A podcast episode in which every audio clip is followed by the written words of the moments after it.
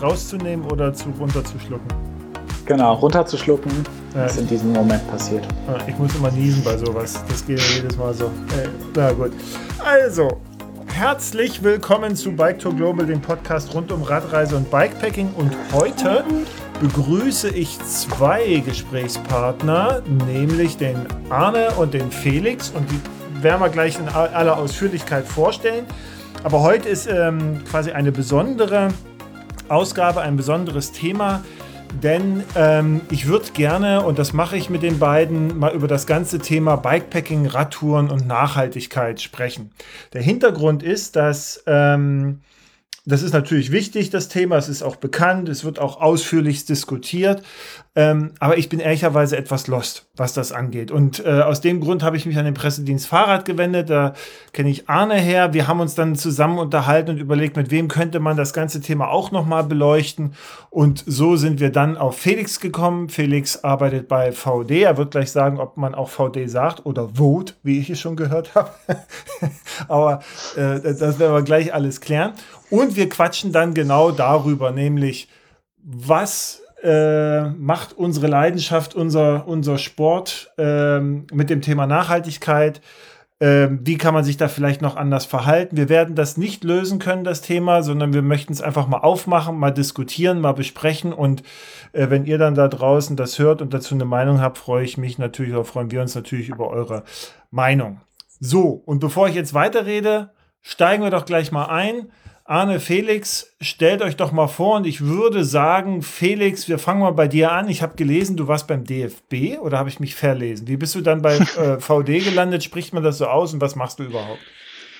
Äh, ja, Martin, danke für die Einladung zu meinem ersten Podcast. Äh, ich bin ganz gespannt auf die nächsten die nächste Stunde vielleicht. Ähm, ja, du hast äh, richtig gelesen. Ich war mal beim DFB als, als Praktikant tatsächlich. Mhm. Äh, ich habe Sportökonomie studiert in Bayreuth und äh, ich war damals aktiver Fußballer, habe äh, mich auch sehr für Fußball interessiert und ähm, da hat sich die Möglichkeit beim DFB ergeben. Mhm. Äh, habe da im Anschluss dann noch äh, hin und wieder ähm, bei internationalen Trainerlehrgängen als Assistenz gearbeitet und ähm, ja, nach dem Studium bin ich dann bei VD gelandet, was mehr oder weniger auch ein Zufall war. Ähm, du hast es sehr richtig ausgesprochen. Man Aha, sagt tatsächlich gut. VD und nicht VOT. Äh, wusste ich allerdings auch nicht, bis ich mich beworben habe. Ah, okay. Ähm, ich war nach dem Studium noch äh, paar Monate mit dem Rucksack unterwegs, äh, Backpacking-mäßig in äh, Mittelamerika. Und ich hatte einen Vot-Rucksack äh, mhm. dabei, wie ich äh, damals noch dachte. Und als ich zurückgekommen bin, habe ich festgestellt, dass da eine Schnalle kaputt war. Ich habe auch festgestellt, dass ich auf Jobsuche bin, beziehungsweise okay. das war mir eigentlich klar. Und ähm, ja, auf der Suche nach der Ersatzschnalle bin ich tatsächlich auf der äh, VD-Seite gelandet, wie ich dann festgestellt habe, äh, dass es auch ein deutsches Unternehmen ist und ähm, habe dann einfach mal neugierigerweise auf die Jobseite geguckt und äh, die Stelle gesehen, die ich jetzt immer noch innehabe bei VD. Ah, okay. Also genau. Schnalle also und Stelle in einem Abwasch. Schnalle und Stelle in einem, in einem Abwasch, genau. Ähm, äh, wie bist du zum Fahrradfahren gekommen? Also der Hintergrund ist, äh, äh, ich habe natürlich, als wir dann, und Arne stellt sich gleich vor, äh, äh, den Kontakt dann zu, zu dir aufgemacht haben, habe ich gesehen, du warst auch mit dem Fahrrad schon unterwegs, beziehungsweise wurde, wurde mir gesagt, hier Martin, unterhalte ich bitte mit ihm. Äh, er, er ist mit dem Fahrrad unterwegs gewesen, der hatte Ahnung. Was, wie, wie bist du da hingekommen? Was hast du gemacht? Ähm, na, so zum Fahrradfahren gekommen bin ich, würde ich jetzt mal sagen, mehr oder weniger über meine Eltern, die sehr viel Fahrrad fahren. Ähm, ja, damals äh, viel mit dem Rennrad unterwegs waren. Ich habe auch meinen ersten Alpencross mit dem Rennrad gemacht mit meinen mhm. Eltern mhm. zusammen und dann kam das eigentlich erst wieder ein bisschen später auf. Äh, bei VD dann habe ich mir ein Mountainbike äh, zugelegt, weil viele Kollegen am Mountainbiken waren, bin dann mhm. ins Mountainbiken ein bisschen eingestiegen. Und vor ja, zwei, drei Jahren habe ich dann äh, auch für mich entdeckt, dass das Radreisen tatsächlich sehr viel Spaß macht und äh, mich sehr erfüllt. Und ja, seitdem betreibe ich das so ein bisschen. Also jetzt nicht exzessiv und äh, nicht mega professionell, aber immer wieder mal. Mhm. Professionell Fahrrad über den Balkan. Ja, genau. Sorry, Martin. Äh, was, ja, du bist ja auch, Arne, da sind wir auch gleich bei dir, das ist doch die perfekte Brücke, ne? Also ich weiß, du bist passionierter Mountainbiker, aber du bist auch Autofan. Und zwar, ja. und zwar, äh, ähm, ich habe dich ja immer eher so in der, ne, du bist auch beim Pressedienst Fahrrad, erzählst du gleich. Äh, ich habe dich ehrlicherweise tatsächlich überhaupt nicht mit Autos in Verbindung gebracht. Und dann habe ich irgendwann mal einen Post von dir gesehen, wo du dich sehr detailliert über Autos und weiß ich, wo ich dachte, oh, oh, was, was ist da los? Erzähl mal. Mountainbike, Auto. Ja, ich habe zwei Leidenschaften. Eine teile ich mit Felix, die in der Fahrradbranche nicht so typisch sind, nämlich Fußball und äh, Auto. Ich habe tatsächlich mit der Automotor und Sport und ADAC Motorwelt und den damals, ich bin Jahrgang 81, noch mhm. regelmäßig erscheinenden äh, ADAC Jahresheften ADAC Spezial, mit denen habe ich lesen gelernt. Ähm, und äh, meine Eltern waren selbstständig. Wir haben sehr, sehr viele Stunden zusammen auf der Autobahn verbracht. Ich durfte mhm. immer mitfahren und habe sehr früh angefangen, so technische Daten auswendig zu lernen. Meinen Eltern super auf die Nerven zu gehen bei jedem Auto, das vorbeifuhr. Wie schnell ist das? Wie viel PS hat das? Was wiegt das? Ähm, daher rührt, glaube ich, auch meine große Begeisterung für technische Zusammenhänge. Ähm, zum Fahrrad bin ich relativ spät gekommen tatsächlich. Also ich habe viele Jahre dann irgendwie Wandern, viele Trekkingtouren, Nordschweden, Nordskandinavien immer gemacht. Ähm, habe jahrelang in einem Bergsportladen gearbeitet, bevor ich zum Pressedienstfahrrad gekommen bin. Mhm. Ähm, bin da übrigens auch oft mit dieser Frage konfrontiert worden, wie spricht man VD eigentlich aus? ähm, und habe dann irgendwie so durch Freunde hier in Göttingen das, das Mountainbiken entdeckt und da bin ich zum Fahrrad gekommen. Also es ist einfach so, ich bin nach wie vor, die, meine meisten Strecken auf dem Fahrrad sind Mountainbike-Strecken. Mhm. Macht mir irre Spaß, irgendwie so die Auseinandersetzung mit, mit dem Gelände und der Bewegung. Wenn ich reise, reise ich nach wie vor eher mit Rucksack und Tracking-Tour, mhm. ähm, lange Strecke. Genau, Pressedienstfahrrad ist dann über die Bergsport Connection gekommen. Da bin ich seit 2014. Mhm. Ähm, Pressedienstfahrrad, wer es nicht kennt, ist ein Themendienst, den man mit ein bisschen Wohlwollen so als Mini-DPA bezeichnen kann. Wir, wir unterstützen Medien aller Art dabei, Fahrradthemen von allen Seiten zu beleuchten. Und äh, leider Gottes ist es in vielen Redaktionen ja so, dass aus Geldgründen und Kaputtspargründen ähm, in den Redaktionen einfach die Ressourcen nicht mehr vorhanden sind, Themen in die Tiefe zu recherchieren. Und wir wollen ein bisschen helfen. In unserer Präambel heißt es, äh, wir haben uns zur Aufgabe gemacht, dem guten Fahrrad und seiner Anwendung Öffentlichkeit zu verschaffen. Mhm. Das macht ihr auch ganz gut. Also ich sehe ja Gunnar oft auch im Fernsehen, ne? So. Und ich bin ja bei euch auch quasi im Verteiler und ihr gebt euch wirklich sehr viel Mühe, auch viele Themen aufzuarbeiten und, und auch alles rund, um, rund ums Fahrrad zu organisieren. Unter anderem gab Danke. es, ich bin gerade ein, ein, äh, ein Überleitungskönig, es gab auch letztens einen Beitrag zum Thema und der war mit äh, Initiator zum Thema Nachhaltigkeit und da hattet ihr, glaube ich, eine, eine, ganze Reihe auch von Unternehmen vorgestellt äh, und was sie da so machen.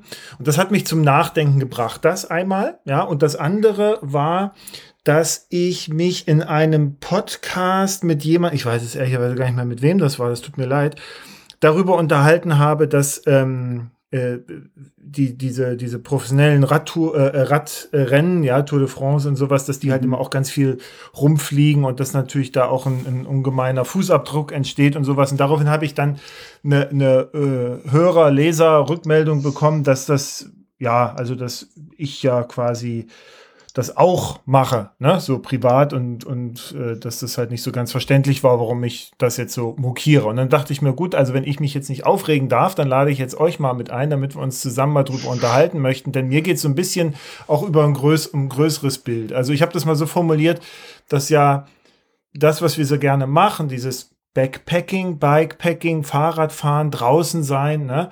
Ähm, das hat natürlich auch eine Kehrseite, nämlich das ganze Thema Ausrüstung. Ja, und da ist natürlich die Frage, okay, wo kommt das her? Wie ist das produziert? Äh, äh, das Thema Fahrrad natürlich, das, da werden die Teile ja auch von, von sonst woher eingeflogen.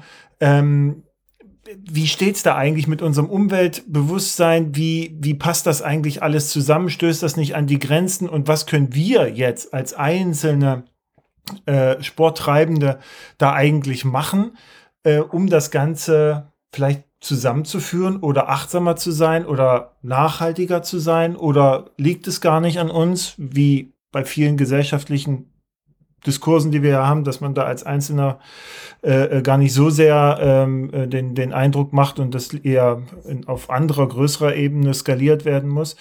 Und deswegen wollte ich mit euch drüber sprechen und äh, starte gleich mal in eine Frage. Ist das Reisen mit dem Fahrrad, egal ob Bikepacking oder Radtour, überhaupt noch nachhaltig? Feuerfrei, Arne. Ist es das? Ja, ich finde es ganz spannend, auch als du es gerade eingeleitet hast. Ähm, ich finde, es sind ja erstmal zwei Ebenen in der Diskussion. Das eine mhm. ist die, ähm, die Ebene der Produkte, die wir nutzen, die hergestellt werden, die einen Ressourcenverbrauch haben. Das zweite ist die Ebene der Anwendung. Welchen Fußabdruck hinterlassen wir, indem wir unseren Sport, unsere Leidenschaft ausüben?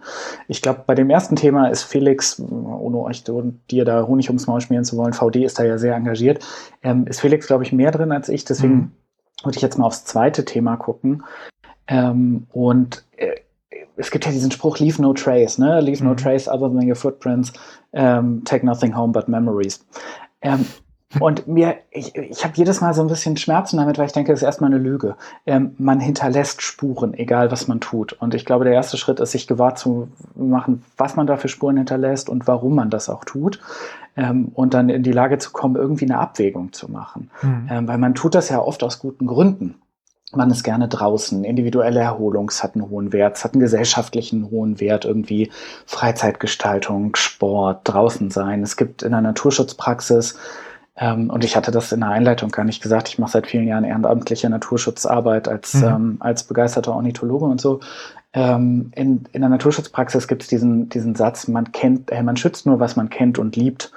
Ähm, und äh, wenn wir sagen, wir sind ganz viel draußen, dann entwickelt sich da ja auch ein Bewusstsein, das zu schützen, was wir brauchen, um einfach unsere Erlebnisse haben zu können. Mhm.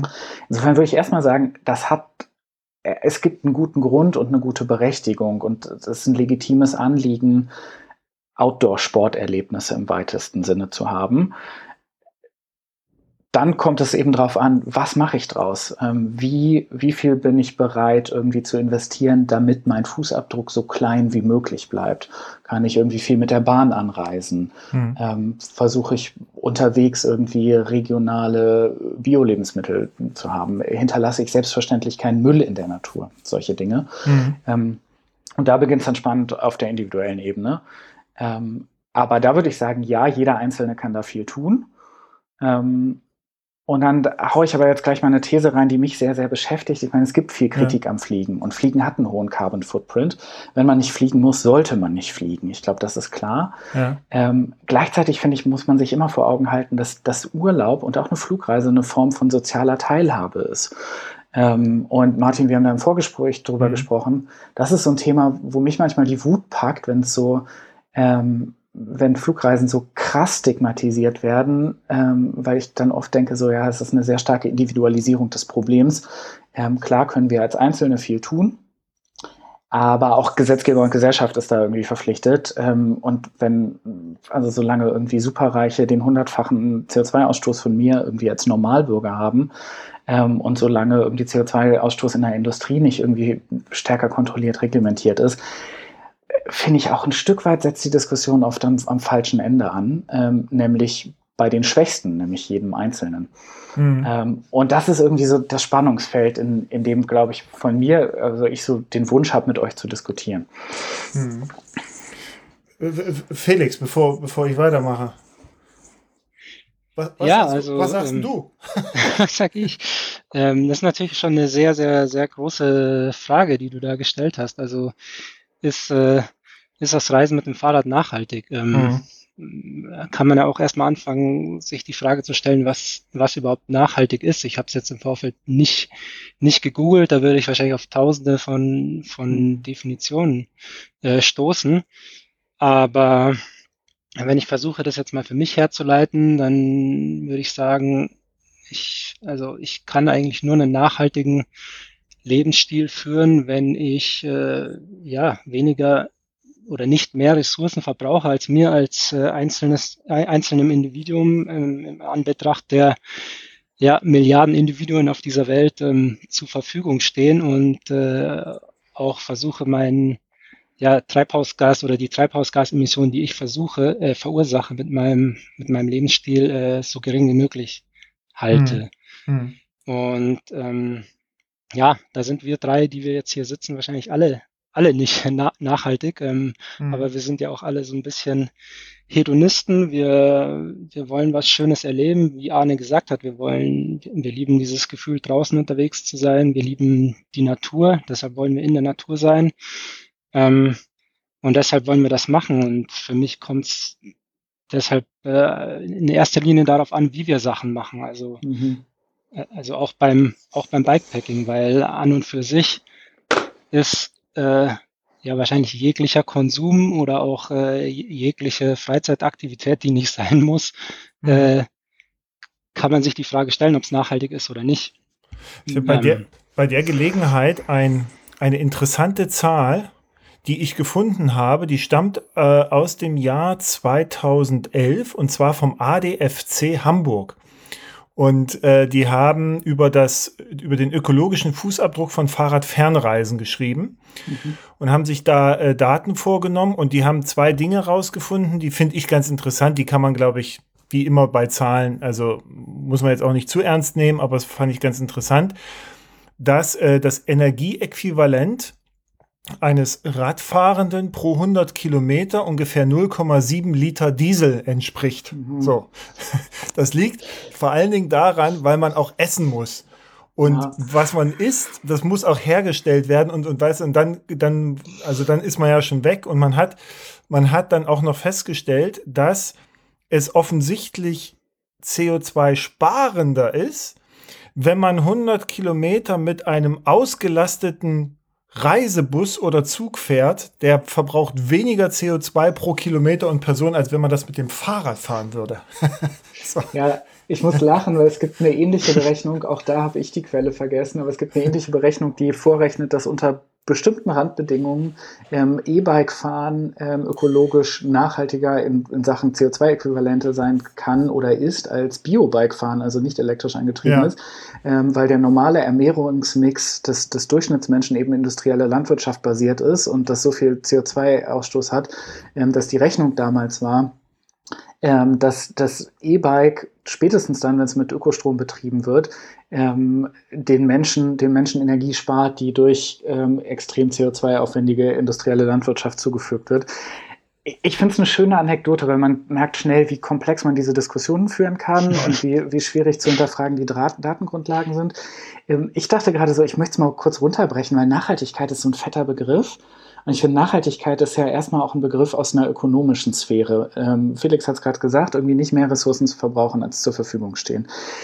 Was wir auf jeden Fall tun können, wenn wir draußen unterwegs sind, ganz individuell ist, versuchen, naturnäher unterwegs zu sein. Ähm, also diese ganze Frage CO2e erstmal, also CO2-Äquivalent, erstmal in der zweiten Betrachtungslinie zu beantworten und zu sagen, ey, wenn ich draußen bin, ich versuche mal Natur nicht zu zerstören. Ich versuche mhm. natürliche Prozesse zu beobachten, zu begreifen und nicht zu beeinträchtigen. Das heißt, ich hau mein Zelt nicht auf die blühende Almwiese, logischerweise, auch wenn es verlockend ist.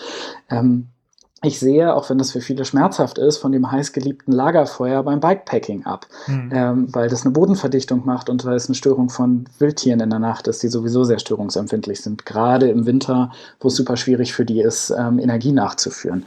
Ähm, ich fahre nicht mit dem Mountainbike, auch wenn es super attraktiv ist, irgendwie illegal gebaute Trails oder ich baue selbst keine Trails illegal. Also ich finde, das ist so eine Sache, da können wir uns wahrscheinlich alle drauf verständigen und sagen, so, das sollten wir unbedingt jede und jeder Einzelne erstmal tun. Ähm, das heißt nicht in Sachen CO2-Äquivalenten wie die Axt im Walde zu hausen. Mhm. Ähm, aber ich finde, das ist erstmal so eine, so eine Bottomline, wo es viel einfacher und viel klarer für mich wird. Mhm. Ähm, hinzu kommt ja auch noch, ich habe jetzt letztens einen Beitrag darüber gelesen, wie man auch bei der Ernährung ne, unterwegs ähm, Müll reduzieren kann, vermeiden kann. Also man mhm. ist ja oft, ähm, ähm, du, du, sagtest das ja auch, äh, Felix, dass, dass man ja dann auch oft äh, mit dem, was man isst, was man so mit hat, ne, Müll generiert oder man kann sich eigentlich auch nur äh, Sachen kaufen, die irgendwie 15 Mal verschweißt sind. Ne? Also du warst ja in Montenegro und wo war das da unten? Äh, äh, äh Bosnien, Bosnien, Bosnien, Montenegro und Albanien, ja. ja klar. Also ich wenn ich da unterwegs bin, gucke ich auch in erster Linie, dass ich ähm, lokal einkaufe, also lokal mhm. produzierte Lebensmittel ähm, auf dem Markt. Dann gehe ich nicht in die große Supermarktkette mhm. äh, und kaufe mir die äh, die, die Produkte von international tätigen ähm, Lebensmittelgroßkonzernen. Also es gibt ja auch immer die Möglichkeit äh, oder oft die Möglichkeit, lokal einzukaufen. Ja. Mhm. Aber ist das, äh, eben, Arne, du sagtest vorhin, das ist ja, hat ja auch eine gesellschaftliche Komponente, die so ein bisschen, also so wie wir gerade auch diskutieren, vielleicht misleading ist, weil wir uns ja sehr stark damit beschäftigen, was können wir jetzt konkret tun, also wir drei. Ne? Aber ja. tatsächlich ist es ja auch, weiß nicht, ob ihr das auch seht, aus meiner Sicht eigentlich ein Thema, was man gar nicht auf individueller Ebene lösen kann. Also wir kennen ja diese Fußabdruckdiskussion, wir kennen das ja auch äh, also für diejenigen, die das jetzt noch nicht kennen, diese Idee des CO2-Fußabdruck ist ja aus der äh, British Petrol PR-Abteilung entstanden. Korrigiert mich, wenn ich das falsch äh, äh, erinnere wo es ja genau darum ging, so ein bisschen auch die Verantwortung von den Unternehmen auf, den, auf die Individuen, auf die Gesellschaft zu übertragen, zu sagen, ja, ihr könnt ja selber mal gucken, was ihr für einen Abdruck habt. Und äh, das war quasi der Beginn von Hasskommentaren im Internet, ja, so, mhm. äh, wo, wo, wir uns jetzt gegenseitig dann zerfleischen. Ähm, was, also, es ist ja auch eine prima Entschuldigung, ja. Also wenn ich jetzt mhm. sage, hm, ich kann ja gar nichts machen, dann müssen jetzt Unternehmen, man muss man mir halt das Fliegen verbieten oder das Reisen so oder weiß ich was verbieten, kann ja auch nicht die Lösung sein.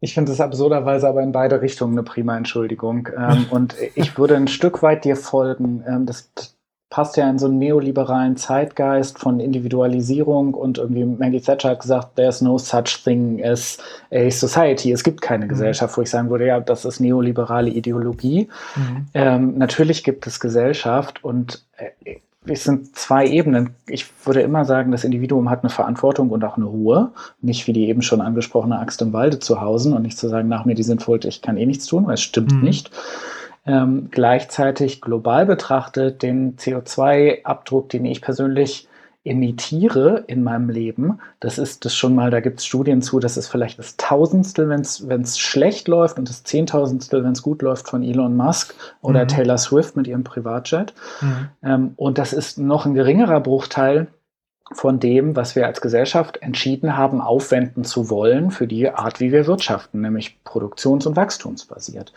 Ähm, und ich finde es einfach zu dünn, auf einer gesellschaftlichen Ebene zu sagen, die Verantwortung, diesen Klimawandel und diese Klimakatastrophe, die wir erleben, und da sind wir ja bei CO2, das Individuum alleine lösen zu lassen und ähm, das durch individuellen Verzicht zu lösen. Und das sagen ja meistens ärgerlicherweise auch Leute, die, also Leute, die irgendwie hohe Privilegien genießen oder die viel Einkommen haben, hohen Bildungsstand. Ähm, und manchmal denke ich so, ja, ich finde es fast ein bisschen Klassenkampf von oben, wenn jemand mit 150.000 Euro Jahreseinkommen, der in seiner Peer Group irgendwie richtig, richtig Credits einheimst für das E-Lastenrad, mhm. wenn der dann irgendwie Leuten sagt, die äh, irgendwie jetzt mal hart das Klischee bedient an der Kasse arbeiten und einmal im Jahr Mallorca können, ihr dürft nicht mehr fliegen. Mhm. Ähm, das finde ich gesellschaftlich falsch, weil der Flug nach Mallorca in dem Fall, ich habe es vorhin schon gesagt, soziale Teilhabe ist. Und da glaube ich, haben wir als Gesellschaft eine andere Verantwortung und da würde ich sagen, das ist erstmal eine gesetzgeberische und politische Verantwortung zu sagen. Und da bin ich voll mit Fridays for Future und, ähm, und der letzten Generation, auch wenn ich nicht hinter dem mhm. Namen stehe und vielen, vielen Aktionsformen, aber zu sagen, ey, da muss politisch was passieren. Also dieses Primat des Wachstums muss fallen auf eine Art. Ähm, und ähm, Wirtschaft muss einen Beitrag leisten. Und VD tut super viel, aber meine These ist, freiwillige Selbstverpflichtung funktioniert nicht besonders oft in unserer Wirtschaft. Mhm. Ähm, und ich glaube, es kann nur auf beiden Ebenen gehen. Und zu sagen, ey, es geht alleine mit individuellem Verzicht, ähm, halte ich rechnerisch für Blödsinn und halte ich politisch-moralisch auch für falsch. Mhm. Ich, ich hänge gerade ein bisschen an dem Wort Verzicht, weil ich, äh, ich auch finde, dass man vieles gar nicht mal als Verzicht sehen, also Umstellungen in, in der eigenen Lebensweise gar nicht als Verzicht äh, sehen muss, sondern auch als Gewinn betrachten kann. Ähm, mhm. Sei es jetzt bei äh, welches Gemüse ich kaufe oder woher ich mein Gemüse beziehe oder oder oder. Ähm, und gleichzeitig schneiden wir jetzt schon die, die ja. ganz große Frage des Systemwandels eigentlich an. Mhm. Ähm, Äh, ja, ich denke ich denk auf jeden Fall, dass wir als äh, Individuen schon ähm, mit, mit, mit unserer Nachfrage, also auf Nachfrageseite, mhm. äh, auch ein bisschen das Angebot steuern können. Natürlich mhm. nur, Voll. wenn viele, viele Menschen das tun, ja. Ich, also meine einzelne dazu, Nachfrage, Felix. aber da fängt es halt eben an, also bei meiner einzelnen Nachfrage und das summiert sich dann. Wobei ich finde, ihr macht als Unternehmen ja auch beides spannenderweise. Ne? Ihr habt ja diese Haltungsthemen, für die, die es nicht wissen. VD ist irgendwie ein Unternehmen, das sagt irgendwie, wir haben eine gesellschaftspolitische Verantwortung, wir wollen Haltung mhm. in politischen Themen auch klar beziehen. Ähm, ihr habt irgendwie viel über ähm, irgendwie Flüchtlingspolitik, Flüchtlings, sogenannte Flüchtlingskrise gemacht. Und dazu gehört ja eins eurer Haltungsthemen ist auch, ähm, kann man bei euch im CSR-Bericht nachlesen, gemeinwohlorientiertes Wirtschaften. Ähm, und da finde ich, ist schon, also da, da ist ja die Systemfrage im Kleinen auch gestellt. Also welche, welche Verantwortung hat ein Unternehmen? Was könnt ihr tun? Ähm, Absolut, wie Patagonia beispielsweise auch. Ne? Also äh, die ja da auch sehr stark, auch sehr politisch argumentieren mit ihrem ähm, Grundbesitz auch aufkaufen. Ne? Ich glaube, Patagonia und The North Face sind ja auch die beiden Unternehmen, die am meisten so meine ich mich zu erinnern, Grundbesitz in Chile, Patagonien mit aufkaufen, Argentinien, um das zu schützen. Ah, spannend, wusste ich, wusste ich auch nicht. Mhm. Als ich dort war, als ich dahin geflogen bin, habe ich mich damit beschäftigt. Aber ich musste gerade, ähm, äh, Felix, weil du sagtest, Verzicht, das Wort, ne? Ich habe mich gerade selber ertappt gefühlt, weil ich äh, ich habe das ab und zu auch mal schon erzählt im, im Podcast. Ich äh, beruflich bedingt bin ich, bevor äh, Corona stattgefunden hat, echt viel geflogen. Also wir reden über teilweise mehr als 100 Mal im Jahr. Und ähm, das habe ich absolut abgestellt, ne? So und habe aber selber gemerkt, dass ich so, ich habe irgendwann mal gesagt, ich glaube zu meiner Frau, du, ich verzichte ja völlig aufs Fliegen, ne? Ich fahre jetzt mit dem Zug mhm. und so. Und tatsächlich ist es gar kein Verzicht, ja, sondern ist das, was du sagst, so, man entdeckt dann, glaube ich, erstmal viel mehr Alternativen und Möglichkeiten.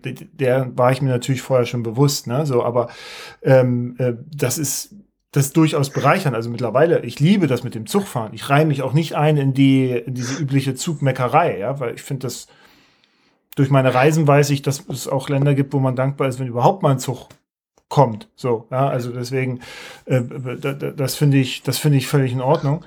Und äh, äh, bei dir, Arne, was du vorhin sagtest mit dieser Ungleichbehandlung und, und der sozialen Komponente, dass man dann eben jetzt sagt, ähm, so, also ich bin jetzt ganz viel gereist und geflogen. Jetzt ist das aber mit diesem Klima. Ähm, deswegen, Leute, äh, macht ihr das bitte mal nicht und ich kaufe mir jetzt hier ein Lastenrad, also sind wir schon wieder an Stereotypen.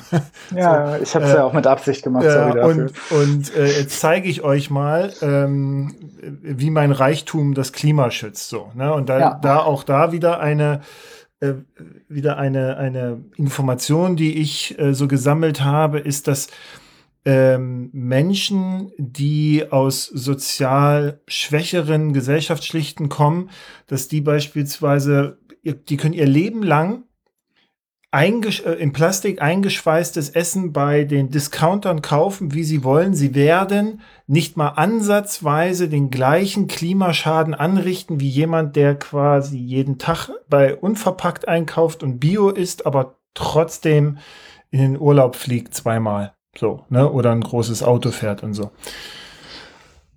Auch interessant. Ja. Ich hatte ich hatte das aufgerissen als Argument gar nicht, also es, es gibt ja immer zwei Argumentationsstrategien. Die eine ist so Klimawandel und äh, KrisenleugnerInnen, ähm, die es dann mit Absicht krass komplex erscheinen lassen, um zu sagen, wir können ja gar nichts tun. Das war nicht mhm. mein Ziel. Ähm, ich hoffe, das ist nicht so angekommen. Ähm, aber ich habe vor allen Dingen diese gesellschaftliche Ebene nochmal noch mal aufge oder versucht aufzumachen, ähm, weil ich mich sehr stark dafür einsetzen würde, dass es es eine gesamtgesellschaftliche Anstrengung ist. Und dazu gehört das genau, was Felix gesagt hat. Individuen können über mhm. individuelle Entscheidungen Einfluss nehmen. Mhm. Aber dieser Einfluss wird aus meiner Einschätzung alleine nicht reichen, um das jetzt ja schon gefallene anderthalb Grad Ziel einzuhalten. Mhm. Da muss mehr passieren. Ähm, und dieses Mehr äh, kommt eben auch äh, von der Sphäre des Wirtschaftens und der Politik aus meiner Sicht. Und zweitens, und das hatte ich vorhin schon mal versucht zu sagen, ich fände es auch politisch, moralisch falsch, zu sagen, das Individuum hat die alleinige Verantwortung ja. weil ähm, dieser, dieser ganze summierte CO2-Ausstoß der letzten 150 Jahre, der ist ja nicht für individuelle Glückseligkeit aufgewendet worden, sondern um einen gesellschaftlich extrem ungleich verteilten Reichtum anzuschaffen, mhm. äh, also aufzuschaffen. Und dann denke ich so, ja, da muss sich halt was ändern. Und wir kennen alle den Club of Rome und 1967 hier Postwachstumsökonomie. Ich will sowas zumindest diskutieren. Und deswegen habe ich das aufgezogen. Mhm. Ähm, und jetzt schmeiße ich noch mal ein bisschen Chili drauf, wenn ich das darf, Felix, äh, Martin und ich. Ich nehme mich da total mit ein. Ähm, wir gehören alle zu denen, mal, äh, Felix, du hast gesagt, irgendwie den, den Verzicht neu erleben oder auch als Chance erleben. Ich würde dem total folgen. Ähm, aber ähm, wir, wir leben auch wahrscheinlich in sozialen Peer Groups oder du hast Schichten, Martin, gesagt, mhm. ähm, wo wir dafür Lob und Zustimmung zu kriegen. Ähm, und dadurch fällt es wahrscheinlich uns auch leichter, ähm, zu sagen, naja, okay, komm, lass doch mal auf X verzichten, so, weil mhm. wir, wir kriegen, ähm, es gibt ja das, das die, die, des sozialen Kapitals. Wir kriegen soziales Kapital an anderer Stelle. Mhm. Ähm, also mein fettes Plädoyer, das ist nicht eine individuelle Frage allein. Das Individuum muss, aber ähm, es darf nicht allein gelassen werden. Ja, plus ich würde sagen, ähm, also jetzt für mich gesprochen, mir geht's so gut, ich habe überhaupt die ja die emotionale Kapazität, die zeitliche Kapazität, ähm, dafür mir darüber Gedanken zu machen, wie konsumiere ich, was konsumiere mhm. ich. Ähm, ja, ich, ich also ich habe die Freiheit der Wahl eigentlich, ja. Mhm. Ja, auch was, was äh, esse ich und so, ne? Also deswegen, ich beobachte auch diese Diskussion immer unter dem Eindruck von, mh, hm, First World Problems, ja, auch wenn das jetzt zu kurz greift natürlich, aber das ist, man muss ja erstmal den Luxus haben und diese in der Situation sein, diese Entscheidung überhaupt treffen zu können, ne, beispielsweise. Also, was esse ich, was ziehe ich an, was mache ich, ne, so. Ähm, ich würde sonst gerne äh, jetzt mal zum Thema äh, äh, die, die drei mit den praktischen Vorschlägen kommen.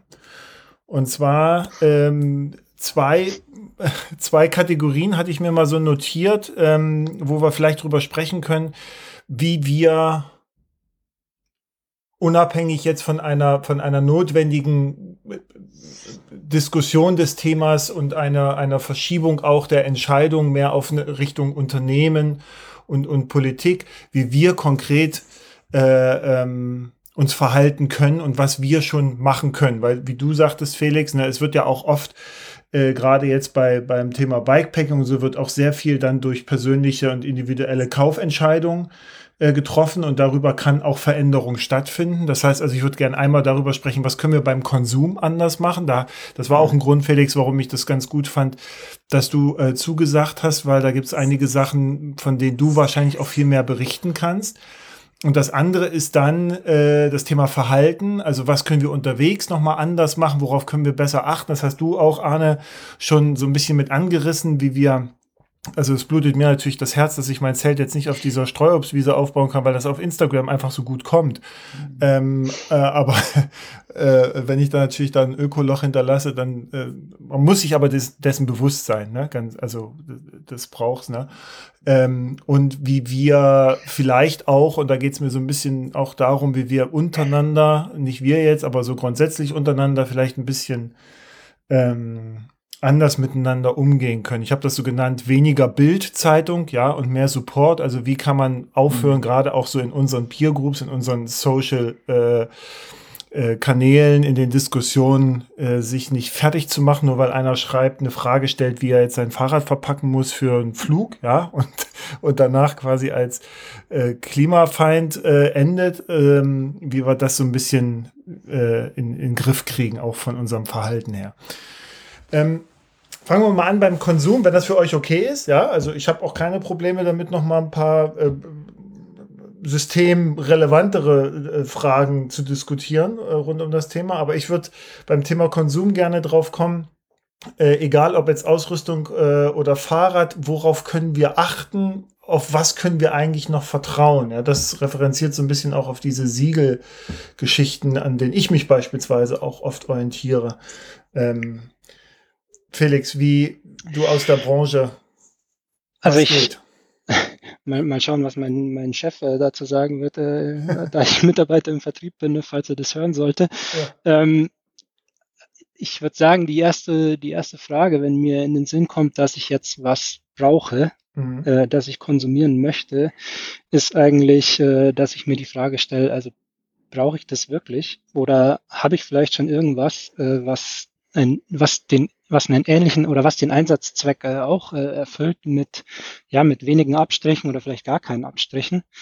Ähm, und wenn ich zu dem Schluss komme, ja, dass ich was Neues brauche, dann ähm, oder was, äh, was Zusätzliches, ähm, also brauche ich das, was ich suche, eigentlich neu oder ähm, brauche ich's, äh, kann ich es gebraucht äh, irgendwo bekommen mhm. oder ähm, muss ich das überhaupt besitzen? Kann ich mir das irgendwo leihen, sei es äh, bei bekannten Freunden oder über professionelle Leihservices? Mhm. Ähm, und äh, ja, wenn ich am Ende zu dem Entschluss komme, dass ich tatsächlich etwas Neues kaufen möchte, dann ähm, gibt es da draußen schon Label, an denen man sich auch orientieren kann. Es gibt natürlich sehr viele Label. Mhm. Jetzt äh, bin ich letztens erst äh, auf diese, auf einen Greenpeace Report gestoßen. Die haben, äh, die haben Label untersucht jetzt äh, ja. zum, ja, der Anlass war das zehnjährige Jubiläum von, von Rana Plaza, also dem, ja, Zusammensturz dieser Textilfabrik in, in, in Bangladesch, ähm, ah, okay. in 2013. Und ja, es wird, es, es gibt sehr, sehr viele Marken da draußen, ähm, im Fashion-Bereich, aber auch im, im Outdoor-Bereich, die äh, eigene Label, ähm, die eigene Label kreiert haben und verwenden. Und ähm, ja, da ist, ist es nicht einfach, den Überblick zu bekommen, aber mhm. der, was wären denn so ähm, Label aus deiner, aus, also aus deiner professionellen Sicht, wo du sagst, also darauf kann man eigentlich vertrauen. Ne? Also es gibt ja so dieses fair produziert und dann gibt es auch diese, diese ähm, ähm PFC-freien ähm, äh, äh, Labels und, und was, was auch Hersteller angeht, jetzt Richtung, weil du gerade sagst, den Einsturz der Fabrik, also die auch soziale Standards einhalten. Ähm, was, wo, woran kann man sich orientieren? Also gerne auch mit VD-Beispielen, ne? Deswegen bist du auch da. Ja, also es gibt, es gibt ja super viele Label, aber viele Label decken immer nur einen Bereich ab mhm. oder eine Komponente, sei es jetzt die ökologische äh, Komponente oder die soziale Komponente. Also wenn man jetzt an die soziale Komponente denkt, würde ich sagen, ist äh, die, ist die Fairware Foundation, das Fairware Label ähm, schon etwas, an dem man sich orientieren kann, das wirklich auch unabhängig äh, überprüft wird. Ähm, auch das staatliche Label, grüner Knopf, mhm. also in Deutschland staatliche Label. Das kennt äh, und ja, klar, wenn man, also bei VD haben wir 2009 angefangen mit Green Shape, das ist auch unser, unser eigenes Label. Mhm. Ähm, und der Anlass dafür war eben, dass es zwar sehr viele Labels schon gibt, aber die, wie gesagt, nur oder viele davon einzelne Komponenten von Nachhaltigkeit äh, umfassen. Und da war es eben VD ein Anlass, ein Label zu schaffen, das sämtliche Komponenten mit mhm. einschließt. Mhm. Ähm, das ist unser Green Shape Label. Ähm, du bist so bescheiden, Felix. Ähm, ich warte die ganze Zeit, wann du das sagst, weil in dem Greenpeace-Report, den du gerade zitiert hast, ähm, hat euer hauseigenes, firmeneigenes, selbst kreiertes Label als Bestes unter den getesteten 14 abgeschnitten. Ähm, das finde ich eine einigermaßen ähm, erstaunliche Entwicklung, weil sonst sagt man ja immer irgendwie, die Label, die die Firmen selber machen, die sind wachsweich und dienen nur dazu, irgendwie gut dazustehen. Mhm. Ähm, in diesem Greenpeace-Report ähm, habt ihr sehr, sehr gut abgeschnitten mit dem eigenen Label. Und bei Rank a Brand 2019 äh, ähm, seid ihr auch. Also ihr seid die einzige Marke, die ein A kassiert hat für Nachhaltigkeit. Und ich hau noch einen raus. Marke.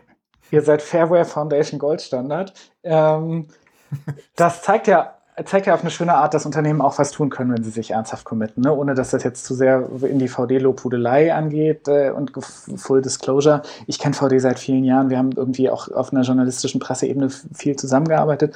Deswegen weiß ich, glaube ich, relativ gut, was ihr macht. Ähm, aber es ist auch so eine, so eine tolle Story, weil es irgendwie zeigt, ähm, ich habe ja eben über freiwillige Selbstverpflichtungen in der Industrie gelästert, die ganz oft nicht funktionieren. Ähm, aber, und das vielleicht zu deiner Frage, Martin, ne, das, mhm. das ist ja schon auch irgendwie ein, ein, Thema, dass man da eine Wahl hat, wenn ich sage, ich gehe voll mit Felix mit, erstmal gucken, brauche ich es. Aber wenn ich es mhm. brauche, wo kaufe ich es? Mhm. Ähm, ich habe mich selber ertappt gefühlt gerade, Felix. Das ist natürlich äh, unangenehm, aber dafür ist es ja auch da. weil ähm, du hast absolut recht. Also wenn ich jetzt mich hier umdrehe, das könnt ihr natürlich alle nicht sehen, aber äh, da ist zu viel. Ja, da ist zu viel Sachen. Und weil du sagtest, Mensch, man kann ja auch erstmal so gucken, was man hat. Ne? Und ich stelle halt immer wieder fest, Sachen, weiß ich, im, vor zwei Jahren gekauft und gedacht, das ist super, das wird sich nie ändern, das ist das Beste, was es gibt. Und zwei Jahre später wieder was Neues und wieder was Neues und wieder was Neues. Mieten, Borgen sind ja auch Alternativen. Ich glaube, da macht ihr auch was. Ich glaube, da gibt es auch äh, Plattformen, die die Mieten äh, anbieten. Es gibt auch viele Outdoor-Ausrüster, glaube ich, also äh, ähm, Shops, die sagen, ihr könnt auch weiß ich, den Rucksack mieten oder den, ich weiß nicht, ob das bei Schlafsäcken auch möglich ist, aber einen ganzen, ganze äh, Teile von, von Ausrüstung, bevor man sie kauft, ne? Weil ja vielfach ist es ja auch dann nach einmal benutzen dann auch vorbei und dann liegt es darum. Ja, absolut. Also Globetrotter hat zum Beispiel ein Miet, äh, Vermietangebot. Äh, wir haben ja auch ein Vermietangebot schon seit langem, das wir jetzt mhm. äh, äh letztes Jahr wieder ja, oder professionalisiert haben. Ähm, also man kann auch bei VD-Ausrüstung mieten, auch Radtaschen mhm. zum Beispiel. Ähm, und ich würde sagen, ja, für jeden, der, der was zum ersten Mal ausprobiert, ist das auf jeden Fall eine Option, die, die, die in Erwägung gezogen werden sollte. Mhm. Man kann ja dann immer noch kaufen oder gebraucht kaufen. Mhm. Aber äh, habt ihr, also hast du einen Einblick, Felix, oder du, Arne, irgendwelche Informationen, wie das angenommen wird? Weil ich habe manchmal den Eindruck, alle nicken ne, und sagen, ja klar, mhm. mieten. Aber wer macht's? Ich habe keinen tatsächlich. Mhm. Ich hatte nur. Also ich habe jetzt. Ich, ich habe auch keine, ich habe auch keine konkreten Zahlen. Ähm, es, es, wird auf jeden Fall angenommen und ähm, meine Meinung ist, dass es ganz klar ein, ein Modell mit, mit Zukunft ist. Also wir kommen da gar nicht drum herum. Also mhm. wenn, wenn wir unseren äh, Abdruck, äh, Fußabdruck äh, verringern wollen, dann kommen wir nicht darum, weniger zu konsumieren, sondern mhm. das zu nutzen, was da ist äh, und mhm. ja, das, das zu teilen. Ähm, genau. Ich habe nämlich mal aus eigener Erfahrung, ich hatte mal eine ganze Zeit lang ähm, vor ein paar Jahren so dieses Radsuchtour. Das war bei mir mal so eine Rubrik, weil ich habe hier ein, mhm. ein, ein altes Reiserad gehabt. Das ist mittlerweile mein Smart Trainer Fahrrad. Ne? Ich fahre auf einem Smart Trainer mit einer 3x9 Gangschaltung. Also, ähm, und Gepäckträger natürlich. Na klar, na klar. Ähm, und äh, hatte gesagt, hier, ich, ich, also ich finde es traurig, wenn das bei mir nur rumsteht, ne? Inklusive Taschen. Ja. Ausrüstung. Meldet euch, das Einzige, was ich im Tausch haben möchte, ist eure Geschichte dann danach, ja, äh, äh, was ihr erlebt habt. Aber ansonsten meldet euch, ihr könnt äh, das Fahrrad hier abholen mit den Taschen und allem drum und dran. Äh, macht eure Tour, macht das. Äh, hat auch viel damit zu tun gehabt, dass ich mich immer wieder daran erinnere, wie ich angefangen habe mit Fahrradfahren und gar kein Geld hatte. Und das Zeug ist ja, kostet ja Geld, ne? So auch ähm, dass ich da sehr dankbar gewesen wäre, wenn man so die Möglichkeit hätte, dann trotzdem eine tolle Tour mhm. zu machen und so. Es geht ja nicht darum, was, auf was du sitzt, ja, mit was du da fährst, sondern dass du einfach ein tolles Erlebnis hast. Und das wurde, also es wurde am Anfang wurde es okay so, also es war jetzt kein Selbstgänger. Ich hätte auch gedacht, dass es irgendwie besser läuft. Und auch so, wenn ich jetzt hier ab und zu, ähm, also ich habe ja Fahrradtaschen ohne Ende. So, ähm, das wird nicht so nachgefragt, wie ich dachte. Und, und also, und, und das ist völlig für Umme. Ja, also mhm. kostenlos und alles. Und ich schicke das hin und, und gut ist, ne? Oder man holt sich's ab. Aber deswegen mhm. weiß ich manchmal nicht, ob das so äh, einfach nur so plakativ auch ist, ne? Dass natürlich alle sagen, ja klar, Borgen, natürlich und so und äh, tja. Mhm also erstmal wollte ich kurz meine Zustimmung zu, zu Felix äh, zum Ausdruck bringen, weil ich, ich finde das, also ich würde das auch voll unterschreiben. Es ist ein total geiles Angebot, irgendwie Sachen mhm. ausprobieren zu können. Und wenn man will, kann man immer noch kaufen. Und ich würde auch unterschreiben, was du gesagt hast. Am Ende ist es eine gute Richtung, wenn wir alle weniger kaufen.